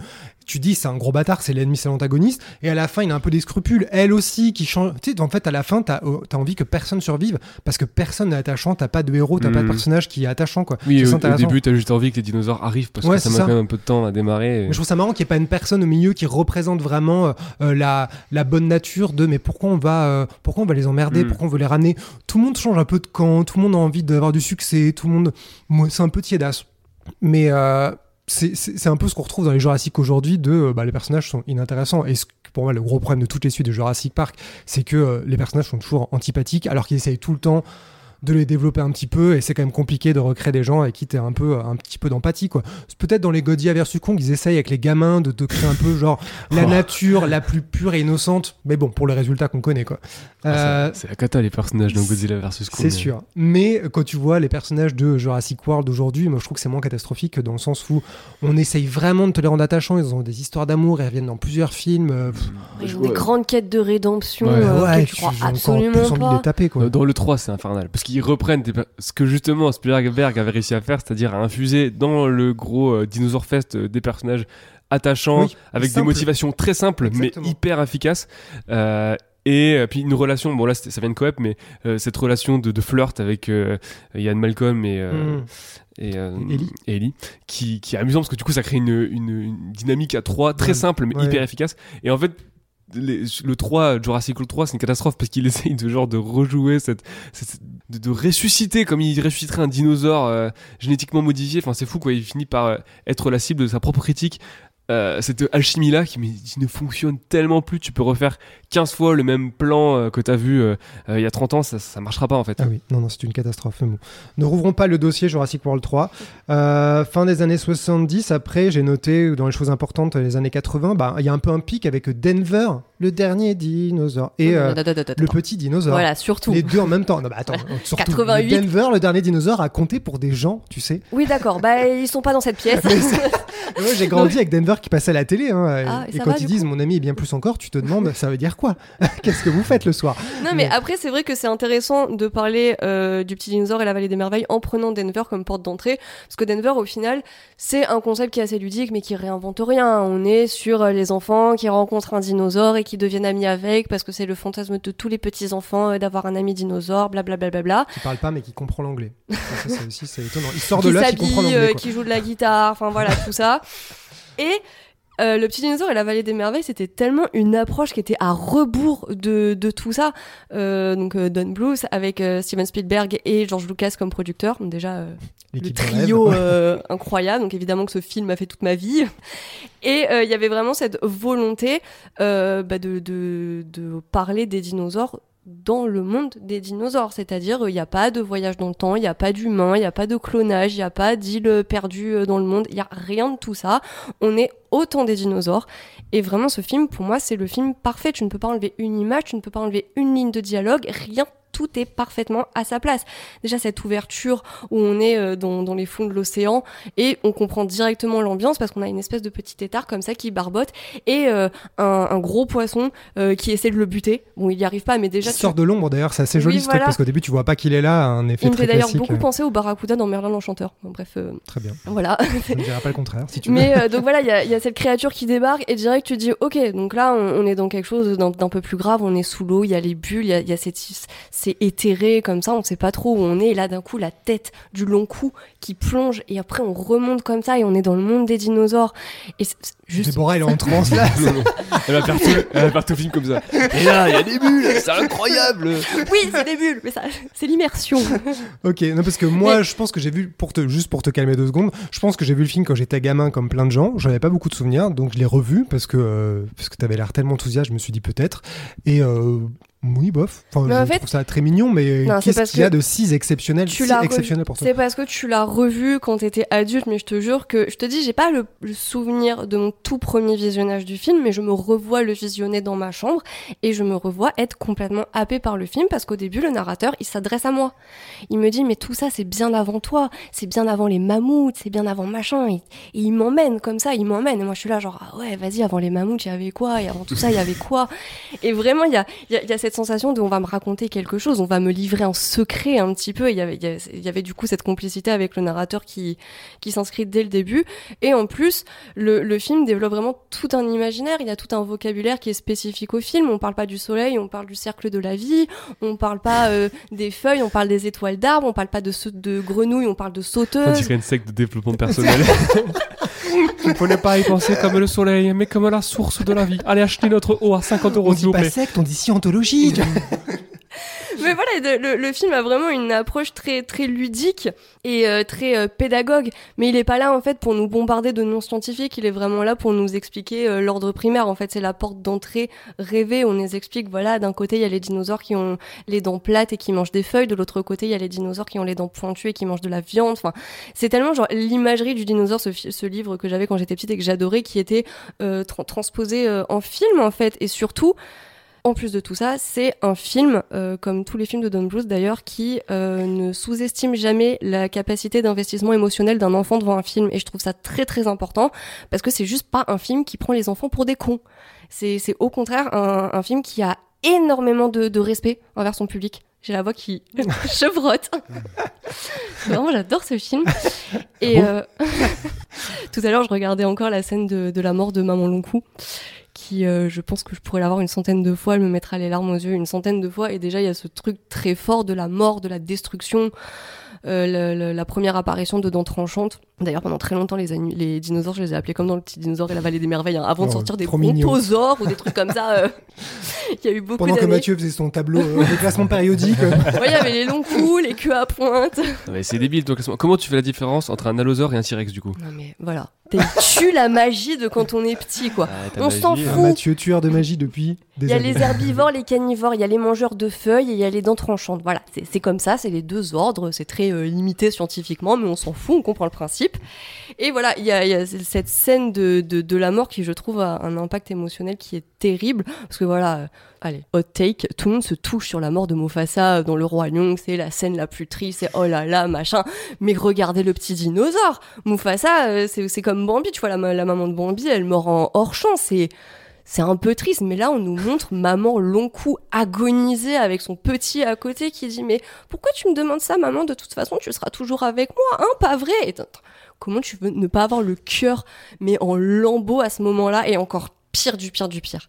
C'est le moment où il voit son ombre en très grand, où il crie maman et il y a la musique qui s'emballe comme s'il allait retrouver sa mère. Toi t'es à fond dedans et tout et puis il court et court et court jusqu'à se rendre compte que en fait c'est juste son ombre. Non, non. Il est très con ce petit dinosaure quand même, on va C'est la conclusion que j'en tire. En plus, euh, c'est vraiment un film de gauche parce qu'il est euh, anti-communautarisme. Elle essaie de t'avoir, Mathieu. Elle essaie de t'avoir avec la gauche. Tu dis ça. C'est politique, hein, tu dis ça, Tu dis que c'est anti-communautariste après avoir passé 10 minutes à expliquer qu'il y avait d'un côté les mangeurs de feuilles et de l'autre côté les mangeurs de viande. Non, il y a les méchants et les gentils. Eux, ils se mélangent pas. et les autres. ils se mélangent pas. C'est une vraie guerre de civilisation. Tout le film, en plus, avec la portée politique euh, qui, qui te dit, bon, en plus, le, film c'est en 88, donc à la fin de la guerre froide, où on te dit clairement que l'individualisme, l'individualisme ne nous mène à rien, qu'il faut se serrer les coudes, qu'il faut se mélanger, enfin bref, qu'il faut être multiculturel. Enfin, politiquement, c'est très à gauche, hein, Mathieu. Il a marché le film à l'époque ou pas? Oui, euh, il a très bien fonctionné. Euh, quand il est sorti, euh, il était premier au box-office US. En sachant que Oliver et compagnie, qui est sorti à peu près en même temps, lui, il était quatrième et il a fait quasiment le même score que Oliver et compagnie. Bon, en vrai, c'est pas une comparaison ouf parce que à ce moment-là, Disney est un, peu à la ramasse et Oliver, ça fait vraiment partie un peu du fond de catalogue qui a été réhabilité par la suite, mais qui avait pas forcément mmh. fonctionné économiquement. Et ensuite, ben non seulement il a bien fonctionné au box-office, mais parce qu'il a remporté 48 millions. Ouais, voilà, c'est ça, un peu moins de, de, 50 millions pour 12 millions de budget. Euh, hors inflation évidemment, et surtout euh, derrière c'est devenu une putain de franchise. Ah bon? Il y a eu des suites? 13. Mais avec, te avec le, le, petit dinosaure le même? Oui, avec la même bande. Bon, ils ont rajouté quelques petits personnages euh, après. Mais qu'est-ce qu'ils font dans les, dans les 13 suites Non, mais attends, en fait.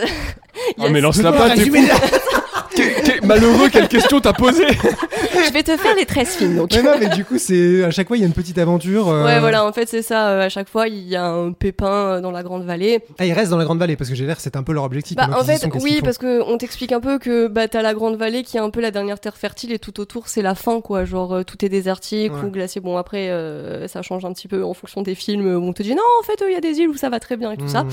Mais non, non, ils font des aventures, mais en fait après c'est juste devenu de, de l'exploitation et de la franchise parce que déjà c'est sorti en direct ou DVD. Euh, ah, il y a que le premier sorti. Voilà, c'est le premier. Sinon après tout le reste c'est du euh, c'est du DTV et en plus euh, le, la, première suite elle date de 1994.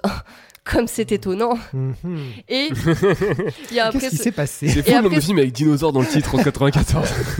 et après justement ça, ça, a continué parce que au même moment en 94 t'as Disney qui avait lancé avec avec euh, Aladdin 2, euh, le, le business des DTV, euh, où c'était pas que des trucs érotiques ou du B un peu crade et tout ça, où ça pouvait être des produits euh, familiaux euh, corrects, entre guillemets, mais en mode. où il n'y a pas de sexe dedans.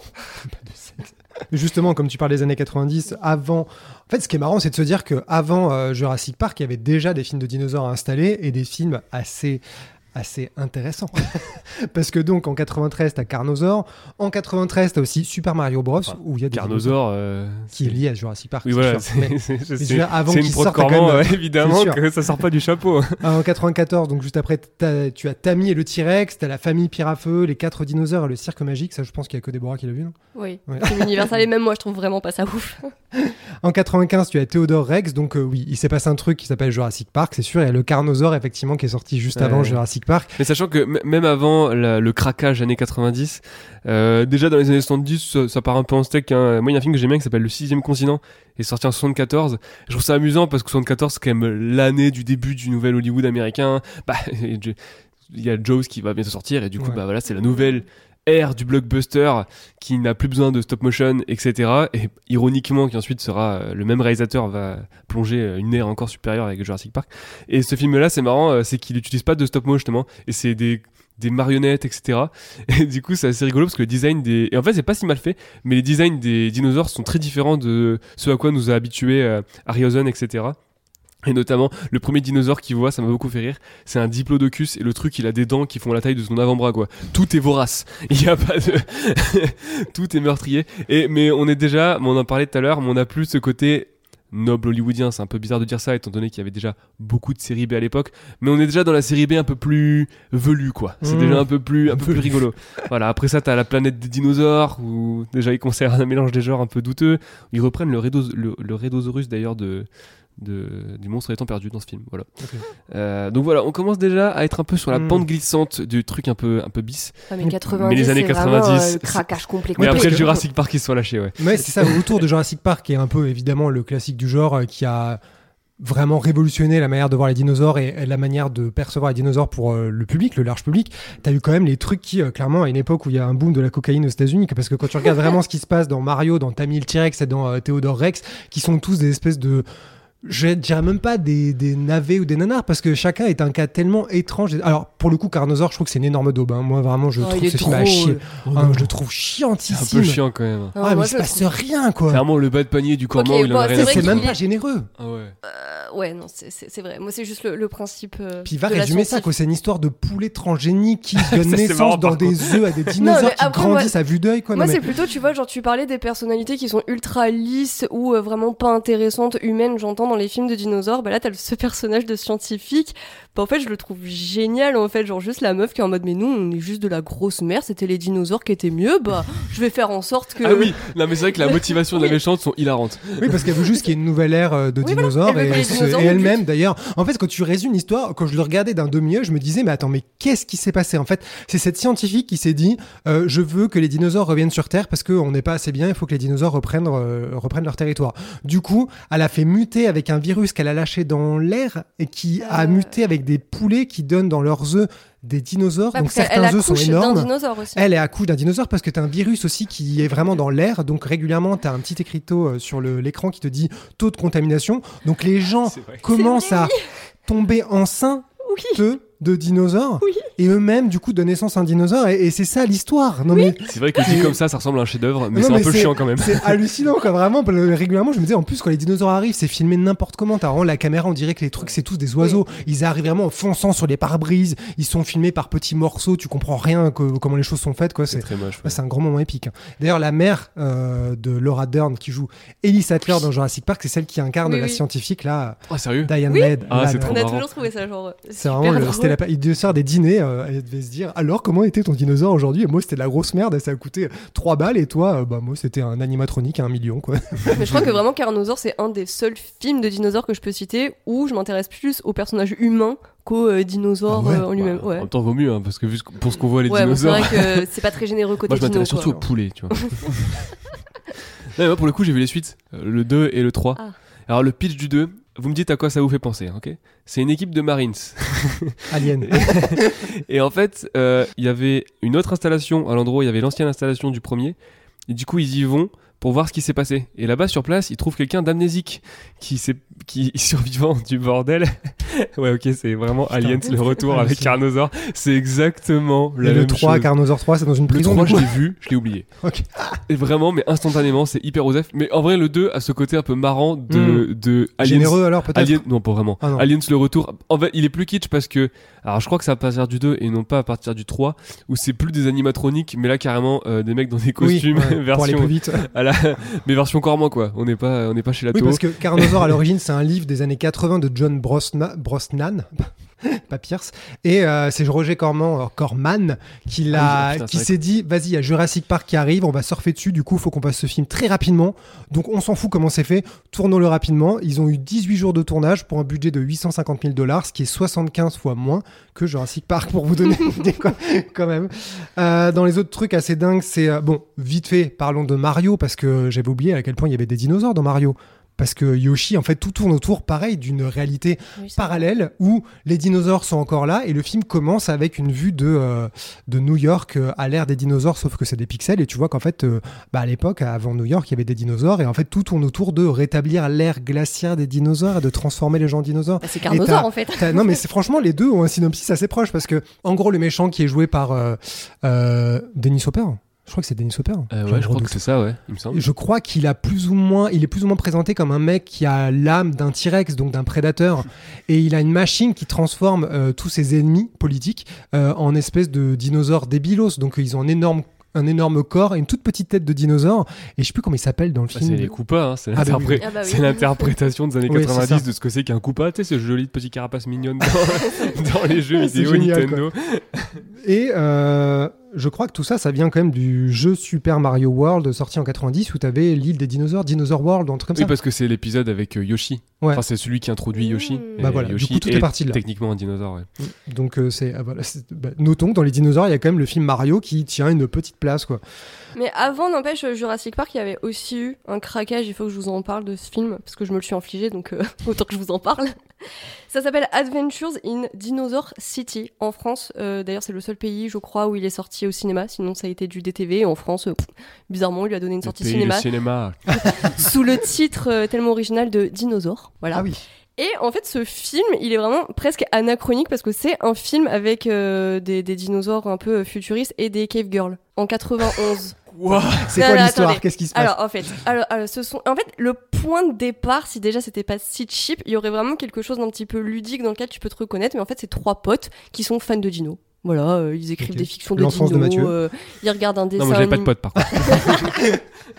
Ouais, voilà, ils, ils se rejoignent euh, le soir pour regarder un petit, dino- un petit euh, dessin animé avec des dinosaures et des hommes des cavernes et tout ça. Et leurs parents, euh, un- les parents d'un des gamins, ils sont scientifiques et ils ont inventé une espèce de rayon laser euh, qui permet de revenir dans le temps ou j'en sais rien. En gros, tu manges une orange euh, et puis l'orange elle revient, enfin les trucs comme ça. Mhm.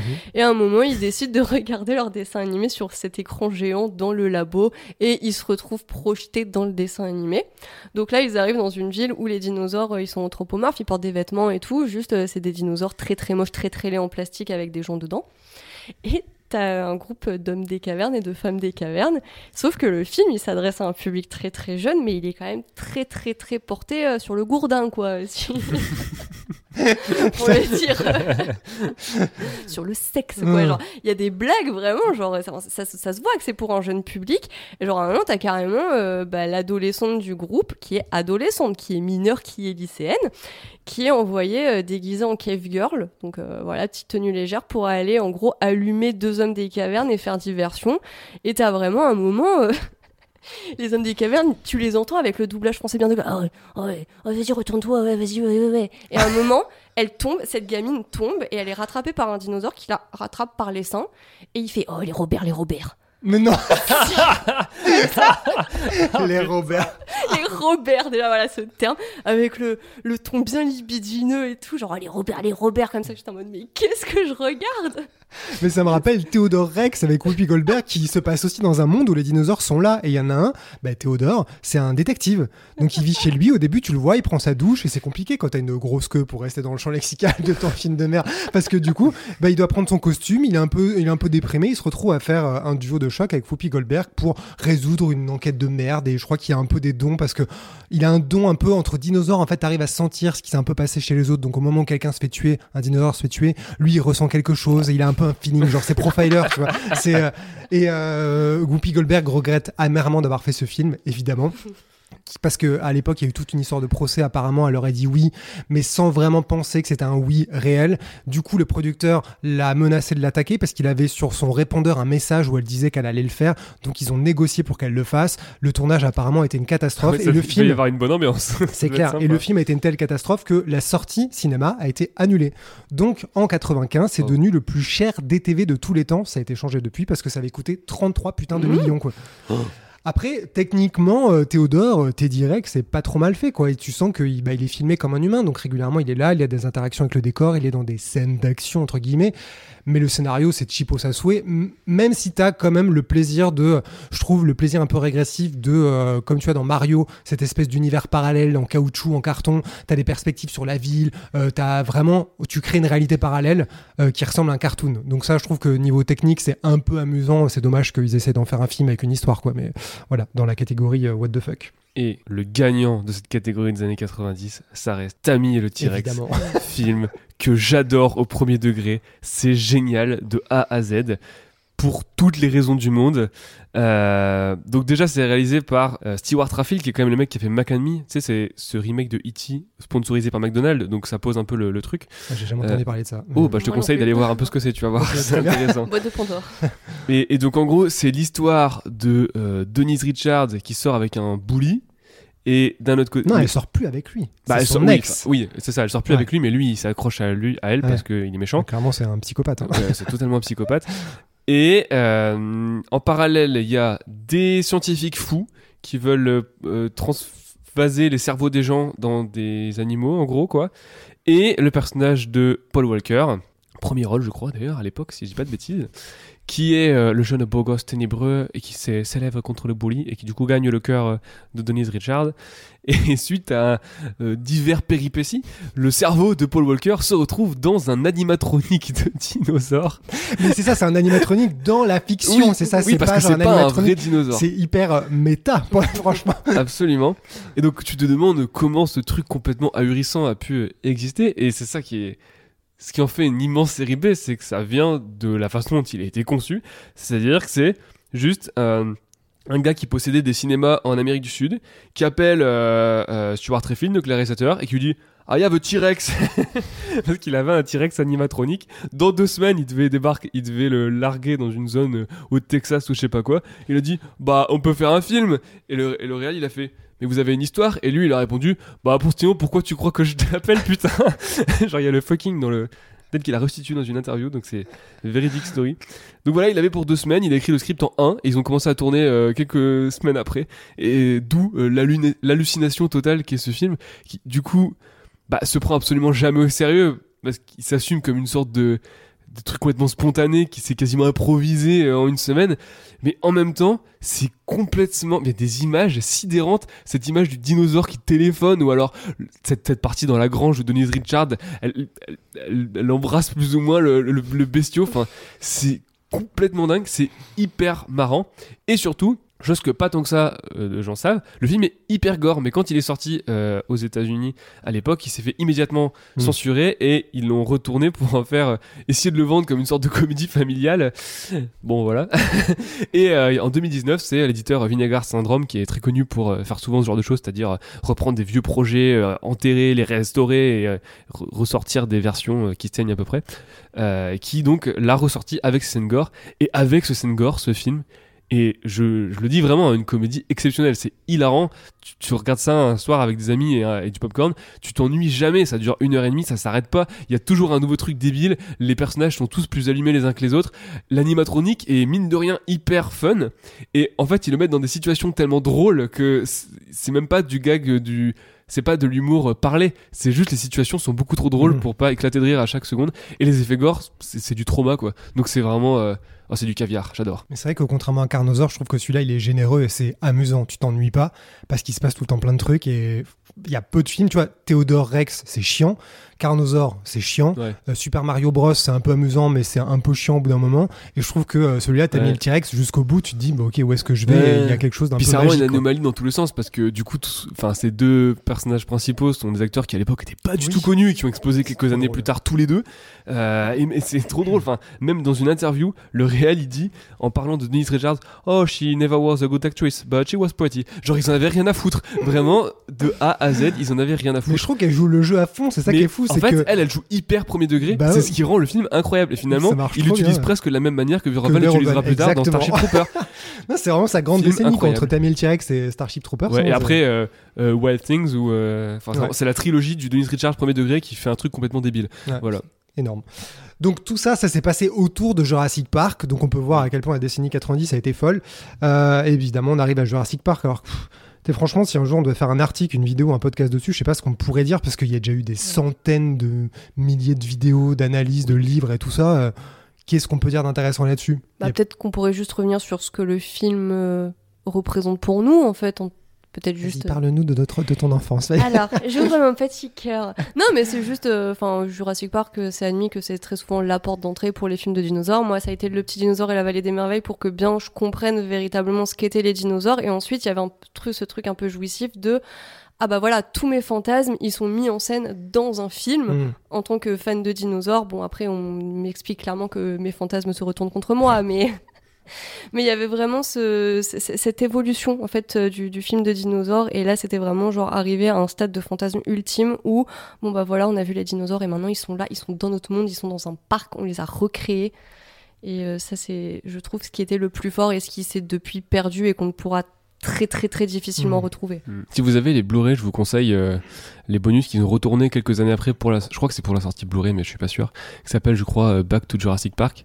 Et euh, bon, c'est du making of euh, euh, promo, etc. Ouais. Mais ils abordent plein de points qui, je trouve, sont souvent pas assez abordés dans euh, quand on aborde Jurassic Park. Notamment le, le, le- le sound design, par exemple. Ils Mhm. reprennent la scène donc du verre d'eau, etc. Et c'est vrai que le, le sound design de scène est absolument incroyable. Et du coup, t'apprends que par exemple les pas du T-Rex, c'est des bruits de séquoia qui s'abattent, tu sais, des trucs comme ça. Incroyable. Euh, Ça, J'adore voir euh, quand ils font les, les, les bruitages, une fois Ouais. le- genre la feuille d'aluminium pour faire le bruit des œufs dans la Mmh. poêle, genre je trouve ça fascinant. Ouais, non mais du coup, t'es- ils te mettent un peu la composition des cris des différents dinosaures. Euh, T'apprends que euh, euh, le, le T-Rex c'est un mélange entre un lion, un crocodile, mais euh, l'élément clé apparemment ce serait un éléphanto. Voilà. Et t'as le côté un peu barrissement, tu sais, dans son dans son dans son cri. Euh, le raptor ce serait un bout de dauphin. Euh, c'est euh, c'est c'est qu'en voyant les vieux films des années 50, Gwangi et tous ces trucs, je me suis dit régulièrement, un million d'années avant Jésus-Christ, le son des dinosaures, en fait, c'est vraiment un son d'animal que tu arrives un peu à identifier. Tu sens que c'est un espèce de, de, euh, de fauve, en gros. C'est un Ouais, fauve ouais. dont ils ont essayé un peu de tordre le bruit. Et dans Jurassic Park, c'est vrai qu'ils ont réussi à, à imposer un bruit qui Bah, semble être complètement unique. Au-delà de ça, t'as tous les bah, petits bruits contextuels de l'arrivée du dinosaure avec les. Je trouve que c'est un truc, euh, bon, on en reparlera, qui marche aussi très bien dans le King Kong de Jackson, la scène avec les T-Rex. mhm. Euh, leur euh, mâchoire qui claque, le son est super fort et euh, ça fait vraiment, euh, tu sais, parce que le euh, Naomi Watts, elle échappe Oui. de temps en temps euh, au. De au temps en temps. Elle échappe 43 67 fois fois de suite au mâchoire qui claque et le, Ouais. le claquement de la mâchoire qui Ouais. revient comme ça régulièrement. Et ouais, dans ces films-là, enfin, j'ai l'impression que Jurassic Park a aussi euh, euh, créé une sorte de standard sur Mm. comment tu mets en, en son un dinosaure et qui est, euh, qui est assez impressionnant. Et bon, après, sur les effets spéciaux, je trouve personnellement que le- la révolution finalement numérique. Voilà, on va pas revenir 2000 fois dessus. euh, euh, Spielberg qui voit un test de, de Denis Muren après les tests de Phil Tippett en stop mo qui fait ah bah on, on va tester, tester ça et qui voilà révolutionne complètement la façon dont on fait des effets spéciaux. Je trouve que cette révolution là est un peu euh, trop mise en avant quand on parle de Jurassic Park. Bon, le film a tellement été euh, discuté que rien que dire ça, c'est déjà un- enfoncer une porte ouverte. Mais je pense que c'est quand même bien de reparler de Stan Winston et du fait que le film est quand même fait à, en grande majeure partie d'animatronics complètement incroyables. Vraiment, euh, Mm. tu regardes les making-of, c'est fou. Il te crée des, des dinosaures en taille réelle euh, qui répondent de façon incroyable. Et aussi que la technologie CGI, eh ben, elle a toujours été supervisée par Phil Tippett et que ça reste une, autre technologie appliquée avec une transition de ce que c'était la stop motion parce qu'ils avaient un, un, programme euh, c'était le D&D je crois pour Digital Input Device qui était en gros une manière pour les animateurs de guider l'ordinateur à euh, eux leurs animations de stop motion. Il y a vraiment une transition qui s'opère. Et euh, le CG certes ça a complètement tout révolutionné qui commence à l'utiliser à partir de là. Mais euh, Jurassic Park c'est une somme de techniques qui se mettent ensemble pour créer un genre de, point de jonction du cinéma à grand spectacle au point d'ailleurs qu'il y a la scène dans la cuisine il y a quelques plans et surtout les versions préliminaires où le- les raptors en question c'est des mecs dans des costumes Oui, ils ont bah, créé quand des tu vois costumes les pattes, c'est Ouais. vraiment un mec dans un costume, c'est génial coup, quoi. tout est là tout est là C'est vrai que ce que tu dis, le fait que ce soit euh, très dévalué et qu'on reste beaucoup sur le numérique, en fait, tu le vois avec la production de, de Dinosaur, celui de hum, 2000 de Disney, qui euh, bah, de base devait être euh, fait par Verhoeven et Tippett.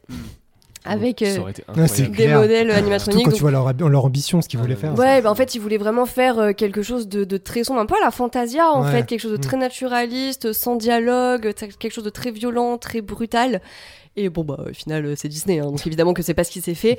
Mais euh, il y avait aussi la volonté, du coup, euh, de Disney de faire dinosaures en numérique et certainement pas euh, en stop motion avec les œuvres de Phil Tippett parce que ils savaient que dans Jurassic Park, il y avait des scènes en numérique qui se préparaient. Mm. Et eux étaient en mode ah bah non non non là on va faire un truc en numérique. En plus il y a eu Toy Story qui euh, qui est passé avant avec Pixar et tout ça. Donc euh, du coup ils se sont dit non non non non on va faire du numérique. C'était vraiment Mm. le, le c'était le- l'ambition, l'idée c'était de faire du numérique comme si c'était euh, c'est d'autant plus dommage que. Quelques années auparavant, Phil Tippett avait fait son court métrage avec son propre studio Prehistoric Beast, qui préfigure complètement son univers qu'il a dévoilé ensuite dans Mad God, et qui une vision du dinosaure euh, unique. Mm. C'est 10 minutes, même moins que ça je crois, et c'est unique. Voilà. Et c'est vrai que ce que tu disais sur un peu le transfert de compétences, le passage de savoir, Phil Tippett qui était euh, crédité comme dinosaure supervisor, et en fait il était là pour accompagner les artistes euh, de CG pour vraiment, il prenait modèle sur euh, tout ce qui existait, tout ce qui avait été créé Ouais. par Winston pour les refaire en numérique.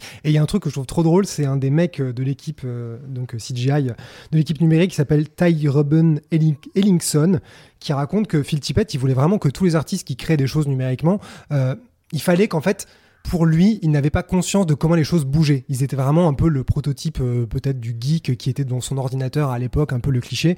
Et il, leur a, il les a incités à faire des cours de mime dans les locaux de la boîte pour qu'ils puissent se mettre en scène eux-mêmes entre eux en rôle de prédateur, rôle de, de chassé, chasseur, pour qu'ils puissent apprendre les mouvements. Et il raconte qu'ils ont fait entre eux, avec des bouts de polystyrène et tout ça, la scène où Alan Grant et les gamins sont cachés derrière le tronc et que tous les dinosaures arrivent en courant et que du coup ils se protègent derrière le tronc. Quand ils ont fait ça, lui, ce mec-là, euh, s'est explosé le coude. Il a fini aux urgences, il s'est vraiment explosé le coude et je crois que même encore aujourd'hui, il a un os en moins dans le bras. Et euh, du coup, euh, Phil Tippett a dit si lui s'est cassé la gueule, il faut qu'un des dinosaures se casse la gueule. Et donc, quand tu regardes la scène, tu vois un des dinosaures, non pas qui tombe, mais qui trébuche un Mhm. peu et qui, pour le coup, ne se fait pas mal parce qu'il rebondit et repart aussitôt. C'est tellement Tippett ce truc de la créature qui se pète à moitié la gueule et qui la rend beaucoup plus vivante. Dans les Robocop, je trouve que t'as ça avec le euh, robot Ed de 200 2000. Ed- Oui, le, qui, le oui, gros oui, robot. qui est qui plusieurs confronté fois, à la réalité voilà, du il- décor il et tout. ouais. trébuche ou il tombe sur des marches et Mm. vraiment ça lui donne une- un, un côté palpable c'est euh, c'est impressionnant Bah d'ailleurs, c'est tout ce qui marche dans ce Jurassic, c'est qu'à chaque fois que tu regardes l'interaction entre le faux dinosaure CG et le décor, à chaque fois, tu as un élément du vrai décor qui bouge, tu as une Mm. interaction, ce qui est devenu la base aujourd'hui. Et tu disais même à l'époque euh, où il y avait des euh, rétro-projections derrière, il fallait qu'il y ait un élément dans King Kong pour faire un peu le lien. Mais là, tu vois à quel point c'est malin parce que il y a un truc qui est balancé dans le décor, du coup le T-Rex lance un raptor, donc le squelette s'éclate, euh, t'as des trucs qui bougent, là, il met sa patte sur la Jeep, comme ça tu vois vraiment l'interaction, ton regard est sur la Jeep et sur les gens en dessous, donc régulièrement ton regard est vraiment dirigé par bah, la mise en scène, en fait tout simplement. Grand film de mise en scène Et la boîte ILM, Industry Light and Magic, donc celle de George Lucas qui maintenant fait tout et qui était déjà énorme à l'époque, et qui est en train de découvrir, de créer des nouveaux outils, des trucs révolutionnaires, euh, raconte qu'en fait il y a plein de choses qui se faisaient au fur et à mesure, des tests qui se faisaient en parallèle, des réflexions. Donc en fait c'est marrant, tu as l'impression que le film a été un peu conçu comme un truc révolutionnaire, ils avaient conscience des choses. Et en fait plein de tests se faisaient au fur et à mesure. Les artistes racontent que au début on les engagés pour faire des arrière-plans, que les arrière-plans sont devenus des premiers plans, et après c'est devenu des gros plans. Donc en fait le truc était censé être un peu, vas-y, on va tester du bout des doigts cette technique, on sait, on sait, on sait pas trop ce que ça va faire, est devenu, en fait, cette technique est tellement ouf, on va articuler la mise en scène de certaines images, certains moments autour de votre travail. Du coup, pour eux, c'était genre hallucinant de se dire, ils savaient pas dans quoi ils s'embarquaient et ils ont dû voir sous leurs yeux s'écrire l'histoire de waouh, c'est ce qu'on est en Ah, train de des faire. interviews de Denis Muren où il raconte dans les making of que lui savait pas du tout vraiment. Enfin, quand Spielberg a choisi d'aller sur cette voie-là, il voyait le truc prendre de plus en plus d'importance et se disait putain mais si ça marche pas je suis dans la merde un peu tu vois et la façon dont il en parle tu sens que c'est vécu quoi tu sens qu'il a vraiment eu ce genre de, de peur de est-ce qu'on n'est pas en train de complètement couler le truc? Ouais. euh, bon et finalement ça fonctionne parce que pour voilà, avoir revu euh, mon visionnage euh, bimensuel euh, la scène où euh, je pense que pour moi le plan le plus spectaculaire c'est dans la sous la pluie là, la scène où le, le Ian Malcolm il sort son flair Hmm. scène qu'il a d'ailleurs euh, eu l'idée lui-même. Enfin, c'est euh, Ah ouais? c'est Goldblum qui, pendant les, les, les répétitions du texte, a dit à Spielberg Eh, ce serait pas cool si mon personnage ferait un truc héroïque plutôt d'être un gros con tout le temps. Spielberg a dit cool. Et du coup, c'est lui qui court avec le flair. Et en fait, la, la façon dont Spielberg fait la profondeur avec le T-Rex qui se rapproche de lui, et tu peux le voir enfin en grand, alors Mm. qu'avant, t'avais que des petits bouts d'animatronique. C'est comme ça qu'il faut utiliser les CGI, quoi. C'est la première fois qu'on le voit en grand, et du coup, c'est hyper spectaculaire. Enfin, vraiment, tu vois toute la puissance du truc devant toi. Et euh, putain, les frissons, quoi. Vraiment, Bah, c'est. de toute façon, toute cette scène autour euh, des jeeps là, elle est, elle est géniale quoi. Le fait que euh, ils viennent péter, essayer de les choper avec la vitre Oui. et qu'ils la tiennent du bout des Et bras, c'est vraiment. pas le- prévu C'est de quoi qu'elle pas prévu? Bah le, le fait que la vitre tombe, c'était pas prévu. Ah bon? Oui, normalement, elle, le, le, le dinosaure était juste censé faire des gros cris au-dessus, sauf que en fait, avec le poids de l'animatronique, ça a fait tomber la vitre. Et du coup, les deux gamins qui étaient sous la vitre, ils avaient genre vraiment peur, ou peut-être qu'ils en ont rajouté parce qu'ils avaient conscience du truc, mais c'était pas forcément prévu, alors que Mm. ça reste. une- Enfin, moi, je sais que le- les, les voir là comme ça sous le pare-brise avec le dino au-dessus, la voiture retournée oui, et tout, c'est- c'est En c'est une plus, tu vision vois un morceau de la vitre cassée, du coup, tu dis, mais la chance qu'elle soit pas plus cassée la vitre quoi. Oui, clairement, dans cette scène, il devait juste passer en jeep sous la pluie, en fait. Et rien ne s'est passé comme prévu. Non, mais c'est- sous l'animatronique, ouais, parce qu'en plus, euh, euh, Spielberg a eu la, pas à la dernière minute, mais a eu l'idée après qu'ils aient fait l'animatronique de faire la scène sous la pluie pour euh, Ouais, les qui trop ça idée. fonctionne Mmh. incroyablement bien. C'est ça qui est génial. À l'écran, oui, mais sinon. Stan Winston, Oui. il, Stan Winston, Ouais, il lui a dit euh, Mais en fait, nous, on n'a pas créé notre méga animatronique énorme, super cher pour qu'il aille sous la flotte. Et du coup, sur les images de making-of, c'est fascinant. Tu vois le le- l'animatronique qui tremble parce que le, la pluie le rend plus lourd. Et du coup, ils sont au-dessus du poids maximal de la carcasse. Et du coup, la machine, elle galère. Ah, et c'est du coup, génial. le- le- l'animatronique tremble à fond. Et donc, t'as ces images où t'as tous les techniciens qui sont en train d'essayer d'éponger le dinosaure pour qu'il arrête de trembler. Ah, c'est génial. Et moi, les scènes que j'adore c'est quand, vers la toute fin, avant le climax, avec euh, le T-Rex qui revient, c'est quand les raptors les pourchassent à travers. En fait, le côté huis clos avec dinosaures qui est jeu de chat et la souris. Je trouve ça génial. Que ce soit les cuisines avec euh, vraiment se cacher dans le four, le refléter, c'est plein de petits trucs qui sont extrêmement malins. Et quand ils passent dans les conduits d'aération, c'est génial, c'est vraiment le film d'horreur parfait. Tu dis, à un moment, il va passer sa gueule, il va passer sa gueule, il va passer sa gueule. Bah, ça y est, il a passé sa gueule. Mais tu vois, Mathieu, juste avant, tu parlais du sound design. Moi, c'était vraiment le bruit que fait la griffe du raptor, genre quand elle s'abat sur Mm. le sol. Je sais pas pourquoi c'est tout con comme bruit, mais avec le gros plan, le fait qu'il y ait le petit Ouais. rebond et tout, je sais pas pourquoi Mm. c'est vraiment des trucs qui m'ont marqué. Et ce bruit de griffe sur le qui est, euh, Mais je sais pas, un qui revoir tombe, le film en faisant attention au sound design, euh, c'est une expérience. Je pense qu'il faut le faire parce que c'est ça fonctionne vraiment Ouais. beaucoup grâce à ça. Et un autre truc qui me fait rire aussi, c'est que euh, l'équipe a beaucoup expérimenté sur La mort vous va si bien. Le film réalisé par Robert Zemeckis, euh, ça a beaucoup servi sur euh, Jurassic Park. Et comme j'adore La mort vous va si bien, il fallait absolument que je le casse parce que je trouve que La mort vous va si bien, c'est un chef-d'œuvre de comédie. Je trouve ça génial. Et les effets étaient effectivement assez révolutionnaires et dingues à l'époque, Mm. notamment quand Meryl Streep se tord le cou et qu'il y a tout un tas d'interactions avec le décor et tout. Vraiment, c'est la mise en scène de Zemeckis est virtuose.